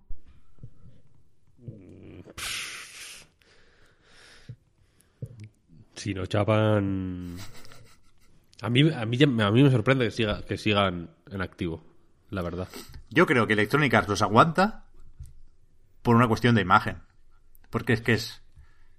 Era tan fácil el meme este de la pila de cadáveres. ¿Sabéis? La viñeta esta de cómics sí, sí. de Electronic Arts disparando a sus estudios en la nuca. Era tan fácil el de Bioware que han, que, han, que han dicho es que no podemos hacer esto. Hay que aguantar mínimo dos años como sea. Y yo creo que, que en esas están. Pero vaya, ojalá que no, ¿eh? Ojalá que no, porque es que no, no quiero pecar de simplista con esto, pero no. me vine un poco arriba con el anuncio del nuevo Mass Effect y con el anuncio de la trilogía remasterizada, que es que no, no puede ser tan difícil hacer bien un Mass Effect y un Dragon Age, ¿no? No, no creo que la comunidad o que los fans de ambas franquicias te pidan muchísimo. creo que las críticas que al final se fueron matizando incluso, ¿eh? A Mass Effect Andrómeda eran muy razonables, creo que se lió y que hay Está bien documentado los problemas con su desarrollo. Lo mismo al cuadrado con Anthem. Pero yo qué sé, macho, eres Electronic Arts, tienes que tener un estudio capaz de hacer un Mass Effect decente. ¿Qué menos que eso? Aparte del FIFA. Pero parece que no. El, yo no, recuerdo quién me dijo que él pensaba que Electronic Arts estaba forzando el cierre de, de Bioware buscando, forzando que, hubiera motivos para que cerrarlo no fuera como pues un capricho o una decisión así inesperada o, o, incluso o, que no se recibiera tan mal, pudiendo ofrecer a cambio malos resultados, ¿sabes? En plan, no, es que mira, hay que chapar BioWare porque, bueno, Mass Effect Andrómeda ha salido súper mal, mm, Anthem ha salido súper mal, tal, no, sé cuál. ¿Qué es lo que hace Electronic Arts? De ahí, efectivamente, el meme. Es que, a ver. Lo que hace Electronic Arts y lo que hacen eh, muchas compañías grandes, ¿no? Cuando hay malos resultados, hasta luego y ya está. Por desgracia, y, sin querer para nada que pase esto, pues le tengo cierto cariño a Bioware, más por Mass Effect que por otras cosas como Kotor o Jade Empire, ¿eh? No soy el mayor fan de Bioware, pero sí me gusta mucho Mass Effect están a un Dragon Age malo de eso. O sea, si Dragon Age 4, que ya va dando tumbos, sale rana, ¿quién va a llorar por BioWare? O por la, por la BioWare actual, quiero decir, ¿sabes? Yo no, desde luego. Ya, ni nadie, ni nadie. Una pena, una pena, pero. Pero no sé. No sé cuál es el plan en Electronic Arts, ¿eh? ya lo comentamos Creo que después de este último E3, que salieron con el Squadron, sino mucho más. Y no, y no es algo de ahora, ¿eh? Por supuestísimo, que la que han liado con Star Wars, con Visceral, con Amy Hennig y con unas cuantas más, es, es algo digno de estudio, ¿eh? Pero, joder. Es una de esas cosas que no entiendo. Es. O sea, si. Si encontrara una lámpara con un genio y pudiera preguntarle secretos de la industria, un genio como con la cara de Jason Schreier de repente, ¿sabes? O de Sean Leiden. ahí hay una película, ahí hay un corto ahí. Lo de electrónica sería una de las cosas que me, me plantearía preguntarle. ¿eh? No sé cómo han llegado a esta situación. Pero bueno. Electronic Arts eh, en general, como compañía, dices. Sí, Sí, sí, ¿cómo, cómo pasamos de Mirror's Edge y Dead Space a esto? Vaya. Pues con los sobres del FIFA. Ya, ya, ya, no, no, está claro. Quiero decir, está clarísimo, vaya, no, no hay otra. Las pistas las tengo, pero vaya, un poco más de detalle no, no, no me vendría mal. No sé si era realmente cosa de Richitielo, que le acabamos cogiendo cariño por aquí. Pero. ¿Pero qué es eso? que O sea, a los hechos me remito, ¿eh? Es una compañía que es incapaz de hacer un juego single player de Star Wars, un Dead Space o un Mass Effect. O sea, ha fallado en todo eso. Y si me, venís con el Fallen Order, lo acepto. Pero para eso tuvo que comprar Respawn, ¿eh? que hace cuatro días Respawn no era de Electronic Arts. Y, y, para eso tuvo que poner sus condiciones de Respawn y decir, a mí el Frostbite no me lo cuelas. Yo, voy con el motor del Half-Life 2 y luego con el Unreal. O sea, son los, los, los canallitas de Electronic Arts. Pero que han echado a perder una cantidad de cosas. Bueno, Need for Speed ya ni, ni, os lo voy a contar. Pero que es, que es tremendo. Disculpad que siempre que sale el tema me, me, me, me repito con el discurso, pero es que a medida que voy recordando franquicias, es que no me lo creo. Es que digo, coño, es que es verdad, es que acuérdate del, del Need for Speed Payback también. Joder. Lo de Need for Speed es muy fuerte. Todo, Víctor. Es que han hecho eso. Lo de Need for Speed lo han hecho con cuatro franquicias. A, a la vez. O sea, es que lo de hacerlo mal a propósito, te juro por mi puta vida que es la explicación más lógica. Es que, es que no hay otra. Hombre, visto lo visto, Sí, sí. desde luego. Es que es muy loco. Muy loco. Bueno, da igual. ¿A qué hemos estado jugando esta semana? Eh, Yo he estado leyendo La broma infinita. No. Eso no es lo que ha preguntado Pep. Escuchad. ¿Se oye? Mil... Escucha un hueco. Mil... A ver. Joder. 1079 páginas. 1079 páginas de libro. Edición de Abacus. Prólogo de Dave Eggers. El prólogo es del 2006, me parece del 2004, pero el libro es del 96. Como el Mario 64, curiosamente. Eh, y nada, lo- quería analizarlo, quería analizarlo, simplemente.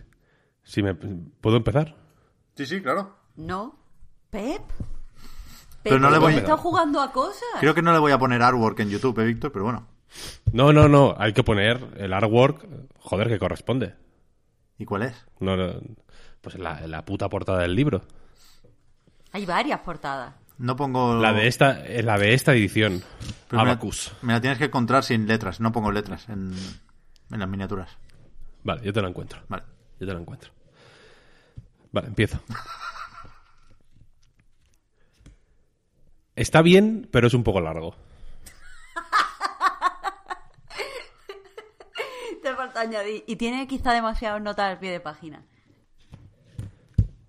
Hombre, eso uh, es, es un poco largo. Se hace un poco largo por, por hecho, entre otras cosas. Es muy gordo también. Pero ese era mi, ese era mi análisis. Está bien. Quiero- el libro ya es muy largo, el análisis tiene que ser un poco más breve, conciso. Creo que lo he resumido perfectamente. Un homenaje aquí, un, un guiño al análisis de Rock Band, del bueno de Haruquilla, ¿eh? ¿Os acordáis? Yo no me acuerdo. El análisis era caro. y ya está. Creo que era el Rock Band. No sé si sería un Guitar Hero World Tour de esos que venía también con batería, pero no, creo que, creo que era el primer Rock Band. Y es que me he acordado también porque esta semana he visto a, a Haru con, con la batería del Rock Band. La verdad El es que Rock Band es el que tenía canciones de. el que venía con las canciones de los Beatles. Estaba Beatle Rock Band, sí. Pero Rock, había Rock tres, Band Pues, Beatles. tres o cuatro más. Pues estaba bien. Hombre, como que tiene un 10 en nightgames.com. Ahora, ahora, ese, ese está bien, ese está bien. Sí, sí. Correcto. Eh, yo que, o sea, te- quería sacar a colación la broma infinita para hablar de el equivalente en videojuegos a la broma infinita, que es Picross S5, que es lo que he estado jugando esta semana. No puedo más. No, la- no la hemos, no la hemos visto venir ni un poco, ¿eh, Marta? Es que creo, creo que va a tener que haber visto hablar mucho para justificar lo que acaba de decir. He estado jugando a Picross S5, eh, que lo compré en directo la semana pasada, ¿De verdad? de hecho. Y. Y si, si el 4, cuando hablamos del 4, lo ensalzamos como el pasatiempo perfecto que es, este, de nuevo, es increíble, pero no hay nada nuevo. Es literalmente el mismo juego. Hasta el punto de que he sacado capturas de pantalla de los menús y os prometo que no sabríais de- decir cuál es el 4 y cuál es el 5. Porque es exactamente igual.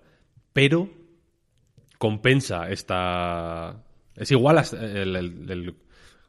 yo qué sé, el 4 pues metía los color picros estos, por ejemplo, ¿no? O los eh, mega picros que se llaman, ¿no? Estos son así gigantes. Los, había... eh, siempre hay como una novedad, un mini gimmick, los, como los clip picros, todas estas historias, que no son... A, mí me suelen gustar menos que, los picros normales, que o sea, que el modo estándar, que es el que trae, pues, un buen montón de puzzles y ya, que te duran todo el año, la verdad. A mí me suelen durar como el 4 me lo terminé hace poco, de hecho. Me suelen durar. lo tienen todo bajo control, quiero decir, ¿no? Cuando te acabas el 4 salen el 5, cuando me acabe el 5 van a sacar el 6. Está bien, estoy surtido.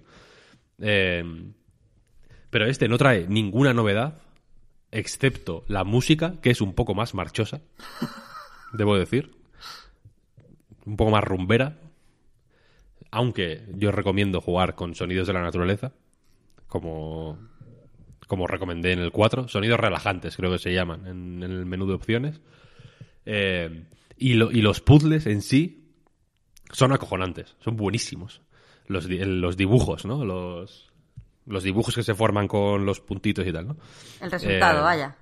Porque son hiper difíciles de, predecir, o al menos a mí me, me han resultado.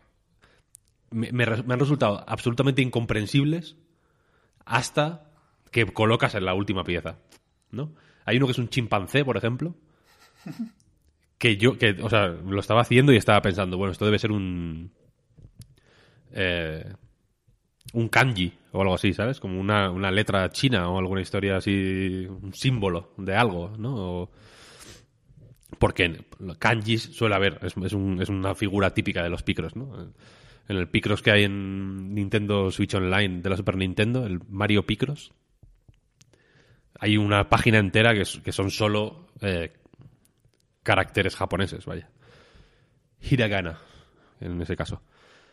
Eh, y de pronto puse el último bloque, se coloreó y pone abajo chimpancé. Me cagué encima. Me, pasa mucho con este juego porque eh, de normal me cuesta mucho predecir lo que va, lo que va a ser la figura, vaya, pero en este en concreto mm, han ido un, paso más allá. Hay un osito de peluche que es bestial. Creo que la calidad de los puzzles, vaya, es altísima. Altísima. Una pasada, increíble.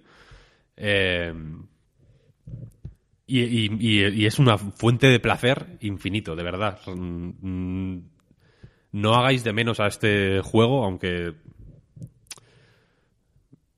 Aunque vaya un poco en contra de lo que. de la. de la, la, locura. Ahora mismo estamos absolutamente metidos en el, en el huracán Next Gen, ¿no? Queremos ray tracing, queremos superproducciones, ¿no? Queremos juegos eh, majestuosos y catedralicios, ¿no? Y queremos eventos multimillonarios, tanto en espectadores como en el dinero que recibe Travis Scott mm, por ellos. Todo tiene que ser millones y, y, grande y Game Awards, ¿no? Y Geoff Keighley en, en Smoking. Y todo tiene que ser así, ¿no? Picross es todo lo contrario. Picross es predecible, es pequeñito, es barato, es humilde, es cálido, está bien. Mm, no molesta, no incomoda de ninguna forma, no se compromete. Casi es un juego que me da la sensación de que le da igual si lo juegas o no. Hay otros que no. Fortnite está todo el día como. como. Mira, Kratos, ¿no? O, Sea of Thieves, mira, un, pase de batalla, mira, nuevas cosas, ¿no? Todos están metiendo como contenidos nuevos, hay muchos ponen tweets, hacen campañas en redes sociales, ¿no? En YouTube, sale el Rubius anunciándolo, cosas así. Todos quieren llamarte la atención, pero Picross no. Picross está ahí. Si quieres, vas y si no, no. Como que no hay, ni, no hay ni... Es un juego que es ajeno a la publicidad. Es un juego que a mí me, me parece casi antisistema corrosivo. Pero eso no tiene nada que ver con la broma infinita. La broma infinita es todo lo contrario. Es un, es un libro que se puso súper de moda por, por su carácter experimental, pero aún así accesible, y en el que Foster Wallace quiere apelarte directamente. ¿Qué me estás contando, Víctor? Es literalmente todo lo contrario. Estoy jugando con tus expectativas, Marta. Ayer, para que nos hagamos una idea, Marta me insultó gravemente, en privado, evidentemente, eh, por querer hablar de la broma infinita en el podcast Reload, este que estáis escuchando ahora mismo. Y si ahora, sin embargo, estoy mm, eh, eh, echando por tierra tus expectativas. Volviéndote loco. Loca, en este caso, quiero decir. Mi análisis de Picross es una nota al pie de página del podcast Reload. Una tan extensa como las muy extensas notas al pie de página que hay en la broma infinita. Sobre, toda, sobre todo tipo de temas, ¿no? Sobre tenis, sobre drogas, sobre televisión, sobre relaciones internacionales. Picross no tiene nada de eso. No se merece eso que estás Picross, tiene, unos calcet- tiene un dibujo de unos calcetines, que es la hostia. Increíble. Es si Picross S5 es la broma infinita, si la broma infinita fuera un cuadernillo de crucigramas con Jorge Javier Vázquez en la portada de 1079 páginas. Es que no me puedo creer que hayas usado la broma infinita para hacer un, un- un- ¿cómo se llama esto? Un anuncio de estos falsos con un titular súper llamativo. Un, Clickbait. Un clickbait, tío. Has usado la broma infinita para hacer un clickbait de Picross. Y Picross no, no se merece eso. No se merece eso, porque si bien estoy absolutamente de acuerdo con que es un cuadernillo con la portada de Jorge Javier que, te, que pone agosto y te lo encuentras en, en- en la tienda de los chinos en, en, yo qué sé, en octubre, ¿vale? Pues eso es Picross y me parece bien y todos nos gusta por eso. No, no has sido valiente a la hora de decir que lo ibas a analizar. Te has escudado en Foster Wallace. Eso No, es. no has sido auténtico. A- si al- a David Foster Wallace le habría matado esto. Claro, Por exacto, suerte- por eso te digo que no tiene nada que ver. Por suerte se suicidó antes de poder escuchar este podcast. se habría. Se habría. Pero quiero decir, a David Foster Wallace. Si, y, y con esto ya termino mi análisis de la broma infinita. A David Foster Wallace le habría apasionado Picross de una forma tan bestia que se habría retirado, si no se hubiera suicidado, evidentemente, que se habría retirado, igual que se retiró Duchamp del arte para jugar al ajedrez en exclusiva, David Foster Wallace habría encontrado en Picross la, eh, el ensayo perfecto y, o, la, o la justificación absoluta de sus propias teorías sobre la ironía y la sinceridad y se, y- y- y se habría enamorado y se habría vuelto loco. Y habría jugado a Picross toda su vida, porque es el juego más sincero y menos irónico Claro, que existe. Exacto, y encima es el entretenimiento definitivo. Porque una vez, o sea, te da igual que cambien el número de S5 a S4. Es el entretenimiento definitivo. Tú solo quieres jugar. Es que eso, eso es cierto. Por eso tiene todo que ver con la broma infinita. No, Ya, no pero- he, hecho, pero- he hecho un poco de clickbait, no clickbait, he hecho un poco, pues bueno, mm, quiero decir, los ratones no van a venir solos, Marta, hay que tocar la flauta. Yo estoy tocando la flauta, he tocado un poco la flauta, simplemente. Pero yo solo quiero dejar claro a los oyentes que Pep y yo aquí somos inocentes. No sabíamos de qué iba esto. A mí me ha gustado. Pero yo, yo traigo un experimento Muchas gracias, pero Pep. mucho menos ambicioso. Yo Dispara, dispara. que, como no hay tiempo para jugar a todo, pues salen muchos juegos. Es un no parar. Que nos haga un poco el trabajo la gente. Además de pagarnos, gracias por el apoyo en Patreon, que haga también el trabajo, ya que están. Os propongo hacer el análisis del nuevo Worms. No sé ni cómo se llama. 3D Rumble, algo así. Worms Rumble, Rumble, sin, sin 3D. sin 3D. Me sonaba que- 3D Rumble, ¿qué es? No sé, es algo, ¿no? Suena bien. 3D Rumble suena. Suena a, a- Suena algo que tiene que existir, vaya. Kirby 3D Rumble. Es un minijuego de Kirby Planet Robobot. No sé si lo sabías. Es, es- es verdad. Pensaba que lo estabas inventando. No, no, es verdad, es verdad. Coño. Lo estoy viendo en kirby.fandom.com. Joder, pues fíjate. Pues el Worms sin el 3D, que ya estaba pillado. No hay análisis en Metacritic prácticamente. Entonces, hay un punto de no sé muy bien qué pensar del juego y no tengo referencias, pero tampoco quiero parecer un cobarde. En realidad lo que, lo que sucede aquí es que me cuesta creer que sea tan malo como me parece. Lo estuve jugando porque está con el Plus, los juegos de PlayStation Plus, en diciembre. Y me parece la, la típica mala idea que no debería pasar del prototipo porque ya se ve que es una mala idea. O sea, ya, diciéndola en voz alta, podía uno sospechar. Pero dice, bueno, yo sé, que a veces estas cosas hay que probarlas. Pero en, en el primer prototipo, con triangulitos o cuadrados en vez de gusanos, ya se ve que no, no, no sé, es que no, no le encuentro la gracia por ningún lado. Me parece más que malo, rabiosamente innecesario. No aporta absolutamente nada. O sea, lo único que hace es quitar la gracia de Worms, que era lo de jugar con la limitación o la restricción del movimiento, ¿no? La gracia es que Worms pues, tiene algo de turnos, ¿no? Pero también tiene algo de apurar la tirada, ¿no? A ver si llego aquí con el gancho, con el jetpack tal, antes de que se acabe el tiempo. Es un tira y afloja entre la libertad y la restricción de movimiento. Y aquí quitan la, las restricciones. Aquí te puedes mover libremente. Eh, es un juego online. Lo primero que juegas es todos contra todos. Supongo que luego hay otras modalidades, pero no, no, no he llegado. Dicen, aquí métete a partir del nivel 5 y yo me quedé en 3. De pura incredulidad. Pero le quitan eso y a cambio no te dan nada.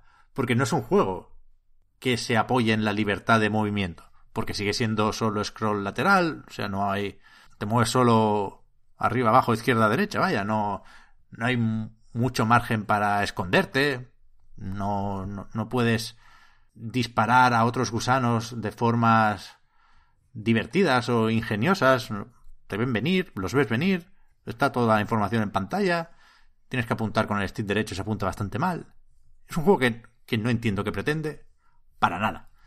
Y puedo suponer que al Team 17, pues esto le importa lo justo, ¿no? Porque ya va sacando su dinerico como editora. Ha, pegado, de hecho, algunos melocotonazos, ¿eh? Con Blasphemous, con Overcooked y con alguno más, con Yuka Laili seguramente.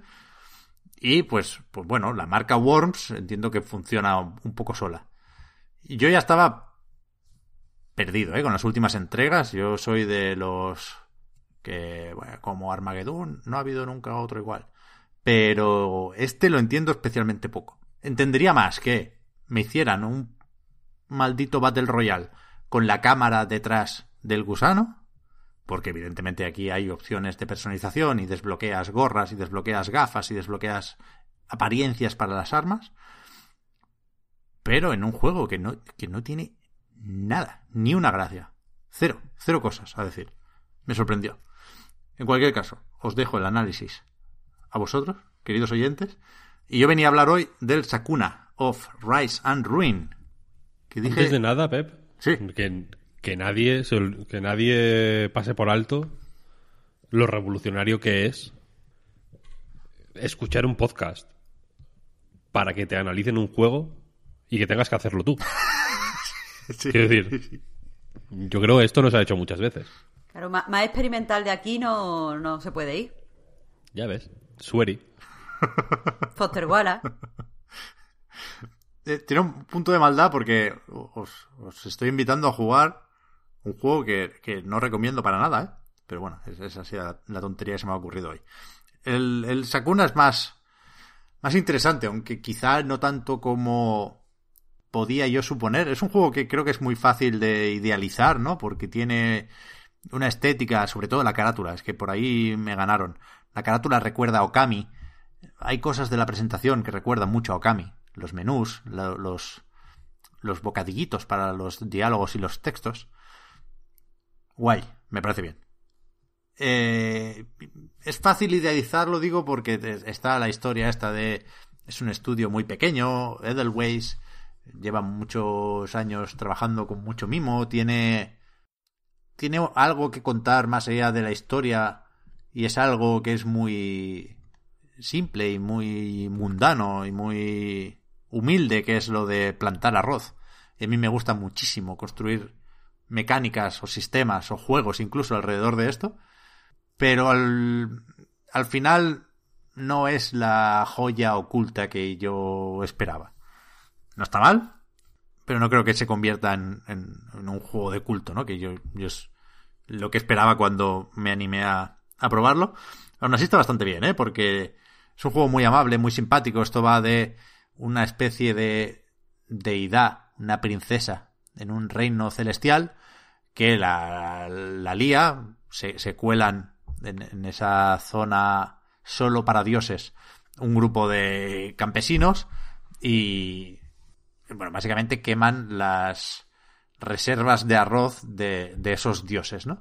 Entonces, una diosa que supongo que la que manda por ahí se enfada y dice, vale, eh, la, la, princesa esta, la protagonista del juego, Sakuna, desterrada. Te mando a una isla que está llena de demonios, que además es donde se conocieron tus padres, y, y hasta que no aprendas a hacer las cosas bien, no vuelvas por aquí.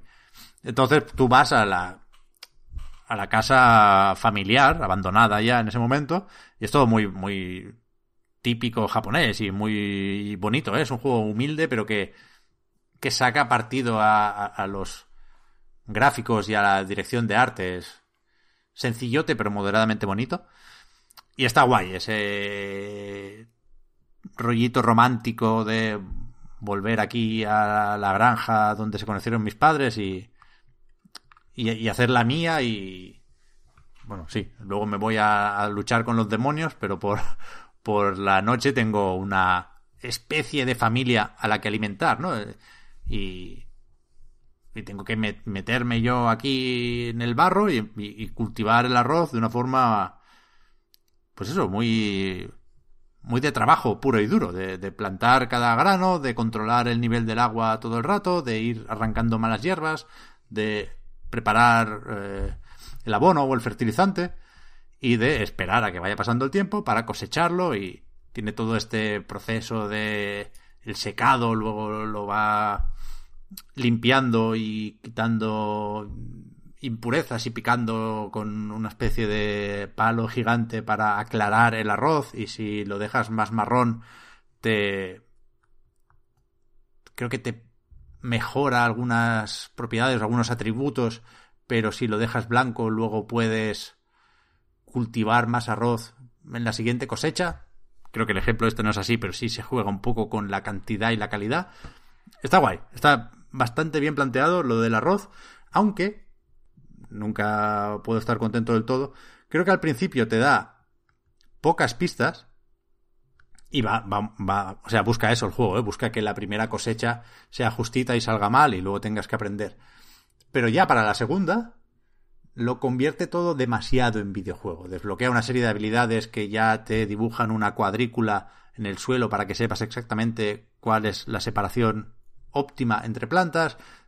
El nivel del agua primero es todo un poco a ojo, ¿no? Te tiene que cubrir más o menos hasta los tobillos. Bueno, resulta que el, por, los gráficos no, se entiende muy bien dónde está el nivel del agua, pero prefiero eso a que me ponga directamente el, porcentaje y la temperatura del agua con letras y números aquí en la interfaz. Creo que hay un, salto demasiado abrupto y demasiado anticipado uh, de, no saber nada a, saber demasiado. Y después, la parte del combate, creo que, que, está bien, pero que tiene unos ciclos un poco cortos. Quizá debería haber empezado por la estructura. O sea, tú aquí básicamente tienes que salir a luchar por la mañana para descubrir nuevas zonas y hacer avanzar la trama, pero también para conseguir ingredientes y cocinarlos luego por, por la noche, ¿no?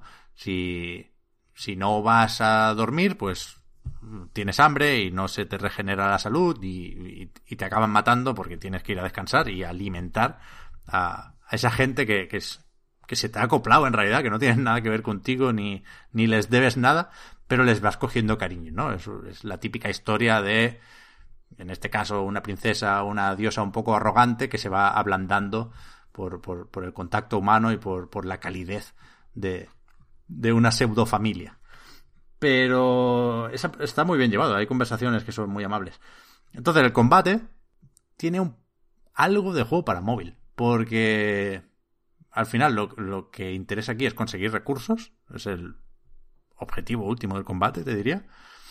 Y, y sucede en, tramos o en ratos muy, muy cortitos. O sea, tú te vas a una pantalla y en dos minutos o te la pasas o te matan y luego volver a empezar. Y creo que el, que el ritmo del juego es más de móvil que otra cosa. El juego está en Switch, está en PC y está en Play 4. Yo lo estoy jugando en Play 5.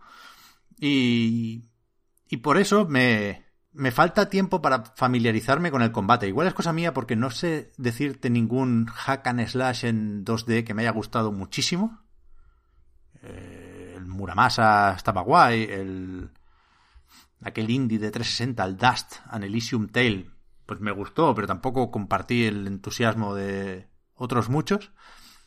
Y aquí me, me faltan cosillas, un poco como el Worms, ¿eh? creo que el hack and slash está pensado para potenciar la libertad de movimiento y en contraposición un poco al beat'em clásico que sí me funciona mucho mejor en Scott Pilgrim o Street of Rage 4 para no irnos a lo retro de siempre pero pero aquí me faltan me faltan cosas en el repertorio de movimientos y vas desbloqueando y, y, lo que tiene el juego de propio creo que está guay ¿eh? porque utiliza bien las físicas y los rebotes es mucho de pues empezar un combo y levantar a los enemigos y después lanzarlos a otros enemigos. Hay, un ataque en concreto que desbloqueas muy prontito, que es como una especie de giro que pega una hostia muy fuerte y manda eh, a los enemigos disparados. Y, y, por ejemplo, los combates contra los jefes, la estrategia óptima suele ser lanzarles minions rebotados, más que enfrentarse directamente a ellos, que también se puede. Pero se me queda un, pelín corto el sistema de combate. Y.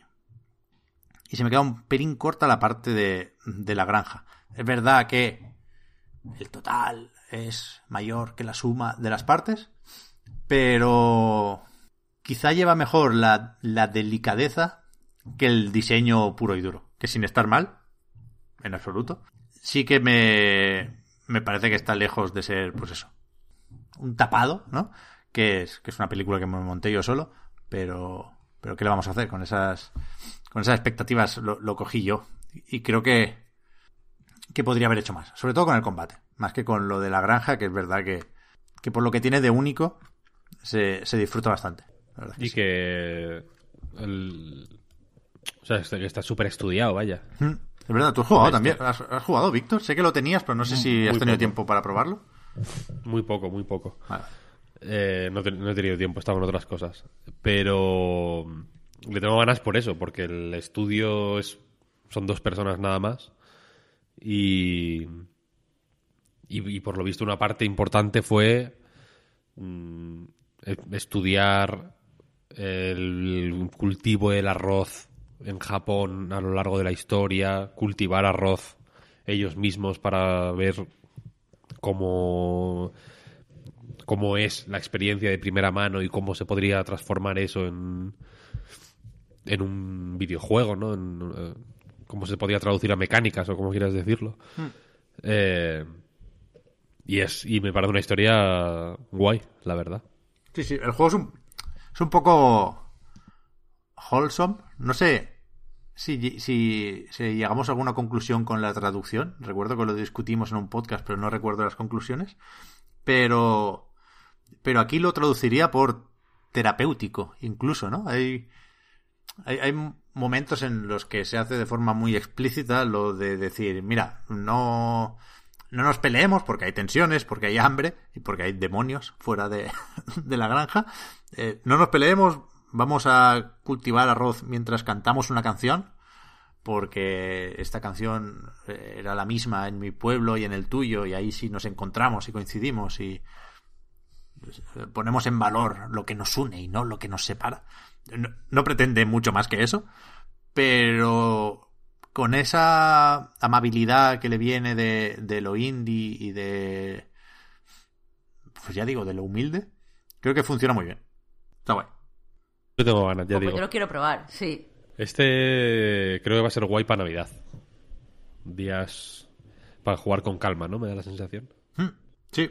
No me lo he pasado todavía, ¿eh? Llevo 5 o 6 horas. Estoy a punto de terminar la tercera cosecha. Y no sé cuánto va a durar, la verdad. No, no, no, tengo muy claro cómo hacerme una idea de la duración. Pero vaya, creo que lo he visto casi todo. Me he comprado ya un montón de armas y de armaduras y de sombreros y de habilidades. Y, de momento sigo con ganas de, jugar más. ¿eh? Está bien. Está bien. Sí, ah, si lo pilla la antigua Clover, volviendo a Okami, ya con la intención de, de cerrar este comentario, sí podría haber sido un, un melocotonazo de cuidado. Porque las, las bases son muy buenas y, y lo que... Es un poco atrevido pedirle más, ¿eh? Pero si lo hago es sabiendo que, son dos personas y que para llegar a un nivel de excelencia con el combate, por ejemplo, que si tienen otros juegos, tendrían que haber estado aquí 10 años y no, seguramente no tenían ni tiempo, ni dinero, ni ganas, ¿eh? Pero, pero con lo que tenían, pueden estar muy, muy contentos con el resultado. Así que guay. Pues yo ya me lo he comprado. Vale. Es un juego que me ha gustado también jugar en Play 5, ¿eh? Que incluso alternándolo con Demon Souls, que, que, que la Next Gen y los graficotes y, y los eventos con millones de jugadores no nos hagan perder de vista ya no los indies más indies, que también, ¿eh? sino los, los juegos que, que están ahí como mínimo en cuanto a ideas, entre lo, lo experimental y lo de toda la vida, que yo creo que son propuestas muy, muy, muy agradecidas. Ups, perdón. No, me parecía que era el final de- del programa, la canción Sí, del final como- del programa. no, no. Eh, Un, nu- un nuevo jingle. Claro. Pero si queréis la, la, la pongo ya aquí en edición, ¿eh? Yo no tengo mucho más que decir. Yo puedo ir despidiendo el, el programa de hoy. Sí, yo es que eso, lo que he jugado este, esta semana son cosillas que tenía, que tenía pendientes, vaya. Para que viene entonces, ¿qué tenemos? Eh, yo no sé cómo va a ser, pero tengo Colossus Down, que es el que ha sacado Mango Pro- Protocol, que me gusta jugar las cosas de que se hacen aquí en España. Eh, supuestamente tendré Twin Mirror, pero pero a ver, es un mojón pinchar un palo. Eh, es malísimo, es malísimo, tío. Y, y creo que ya está. Se me estaba olvidando que la semana que viene tendremos ya el Cyberpunk, ¿eh? Ah, hostia. Es verdad. No sé cuánto tiempo habremos tenido para jugar. Supongo que, que lo empezaremos el, el mismo día 10. Pero quizá de cara al podcast nos da un poco igual, porque también son los Game Awards, que también los había olvidado. Pero algo, algo habrá por ahí, ¿no? Eh, lo que aguardan para debatito sí o sí. Porque incluso aunque no nos lo tomemos en serio, en realidad, o yo tengo la impresión, nos picamos un poco por, por cómo se dan los premios. Así que, bueno, y todo lo que se muestre de avancitos y tal. Y Brie Larson, que va a estar. Uf, y Tom A mí me Holland. parece todo bien. Pero... Lo digo, ¿no? ¿El qué? Deberíamos... O sea, no sé nada, ¿eh? Por supuesto, pero... Aquello de mentar a la bicha. Bayonetta 3 no va a salir tampoco esta vez. Pues claro que no. No, no vayáis ya pensando eso. No vayáis ya pensando eso porque después mm, tengo que recoger las piezas. Yo creo que sí va a salir. Víctor. que después todo os decepciona. Es que no podéis ir así por la vida. Es que no podéis ir así por la vida. No preferís no esperar bayoneta. Y si por la casualidad del destino saliera que os diera una alegría. Es que no podéis ir a, a- a pecho descubierto y que, que os den todo el tiempo. Pero... Yo creo que va a salir, yo creo que va a salir. Pero, Después de Pep, este... por favor. 2020. Me hace mucha gracia estos días que varias compañías, lo digo pensando en, en el vídeo que hizo Rare para presentar las temporadas del Sea of Thieves, ¿eh? hacen como balance del año y cuando les ha ido bien, que coño, tienen todo el derecho del mundo a decirlo, ¿no? De hecho, se ha hablado mucho de que por estar todos o casi todos en casa mucho tiempo, pues ha crecido la industria del videojuego y mu- muchos juegos y muchas editoras han tenido un, buen año desde ese punto de vista, ¿no? Pero claro, no pueden, no pueden decirlo así. Entonces ha sido, todos hacen sus bromitas, ¿no? Ha sido un año curioso, como poco. Ha sido un año extraño para todos. Me hace gracia. Cuando están contentísimos, pues han forrado. Pero que después de este año, que para muchos ha sido muy duro, yo creo que Jeff Keighley habrá dicho, esta gente se merece en Bayonetta y Elden Ring. Ya hablaremos la semana que viene. Sí, porque. No, no, es que quiero decir, en su mano está darnos el empujón que necesitamos para salir adelante o hundirnos del todo. Yo creo que si no sale Bayonetta 3, hay que meter a, a Jeff Keighley en la cárcel. Yo también, yo también. Es- Esa va a ser mi nueva campaña de cara ya a 2021, que nos pilla la Navidad y, y queremos estar con la familia, con, con 10 personas solo. Pero si, si no sale Bayonetta 3, Elden Ring ya veremos. Pero Bayonetta 3 O sea, me- tiene que responder por sus crímenes Geoff Keighley, si no sale. No vamos a poder pasar las navidades con nuestros seres queridos. Y encima, ese miserable no va a sacar Bayonetta 3. Es que imagínate. Esto no es así, esto no funciona así, Geoff. Lo siento. Me- ya nos ponemos como. Nos calentamos, ¿no? En plan, Geoff. mm, Un parking, tú y yo. Capucha. Navaja. Tiene muchas ganas de pelear. Y me pide perdón. Pídeme perdón mirándome a la cara. Yo voy, voy a empezar a redactar la denuncia.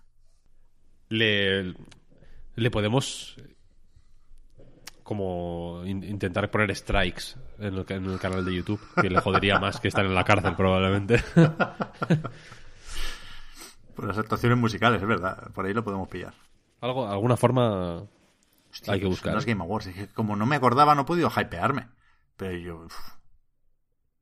En el puente me hypeo. Me voy a dedicar a, a sentarme encima de una roca, a cerrar los ojos muy fuerte solo para concentrar hype.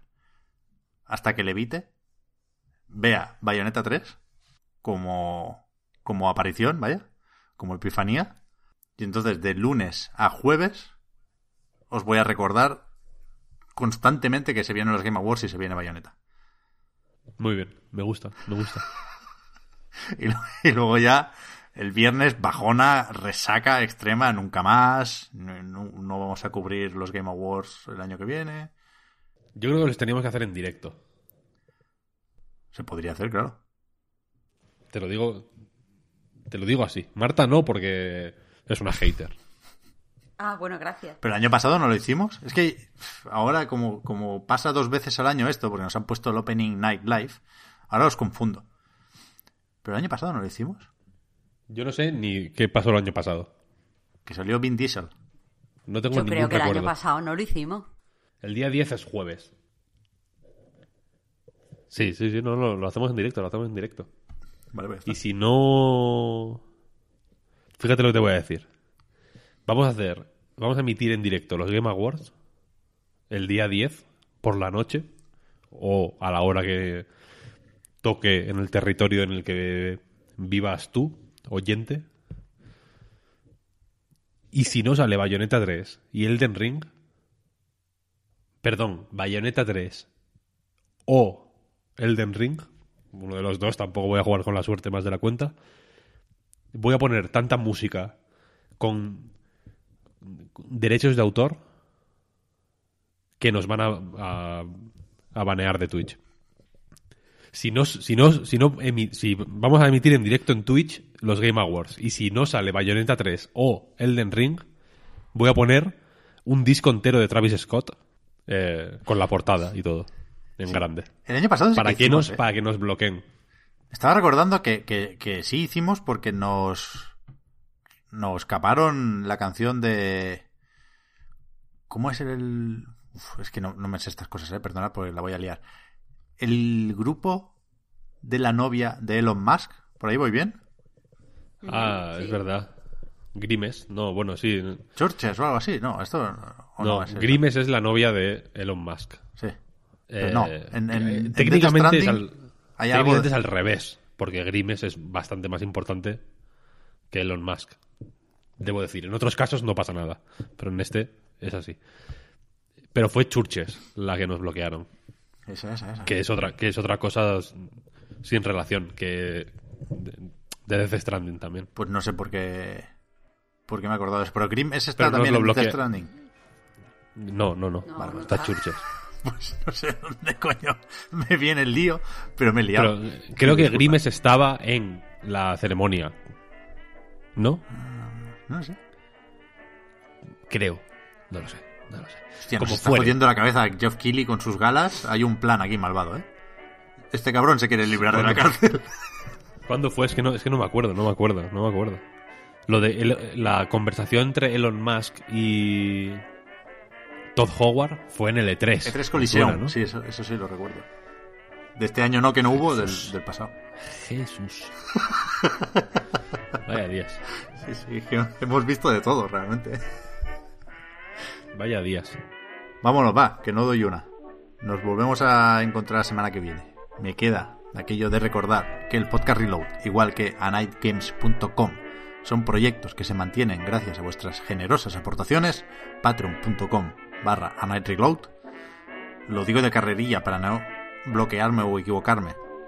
Pero no os penséis que lo digo en plan robótico, ¿eh? o, o que no siento el agradecimiento, porque sí es, sí es sentido. También gracias a aquellos que sin Patreon nos seguís y nos ayudáis a mejorar.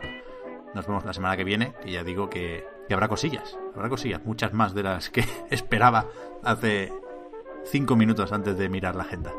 Gracias, Víctor y Marta, por haber estado aquí una semana más. Gracias a ti, Pep. A, ti no, Víctor. A ti tampoco, Marta. Hasta la próxima. Chao. Hasta luego.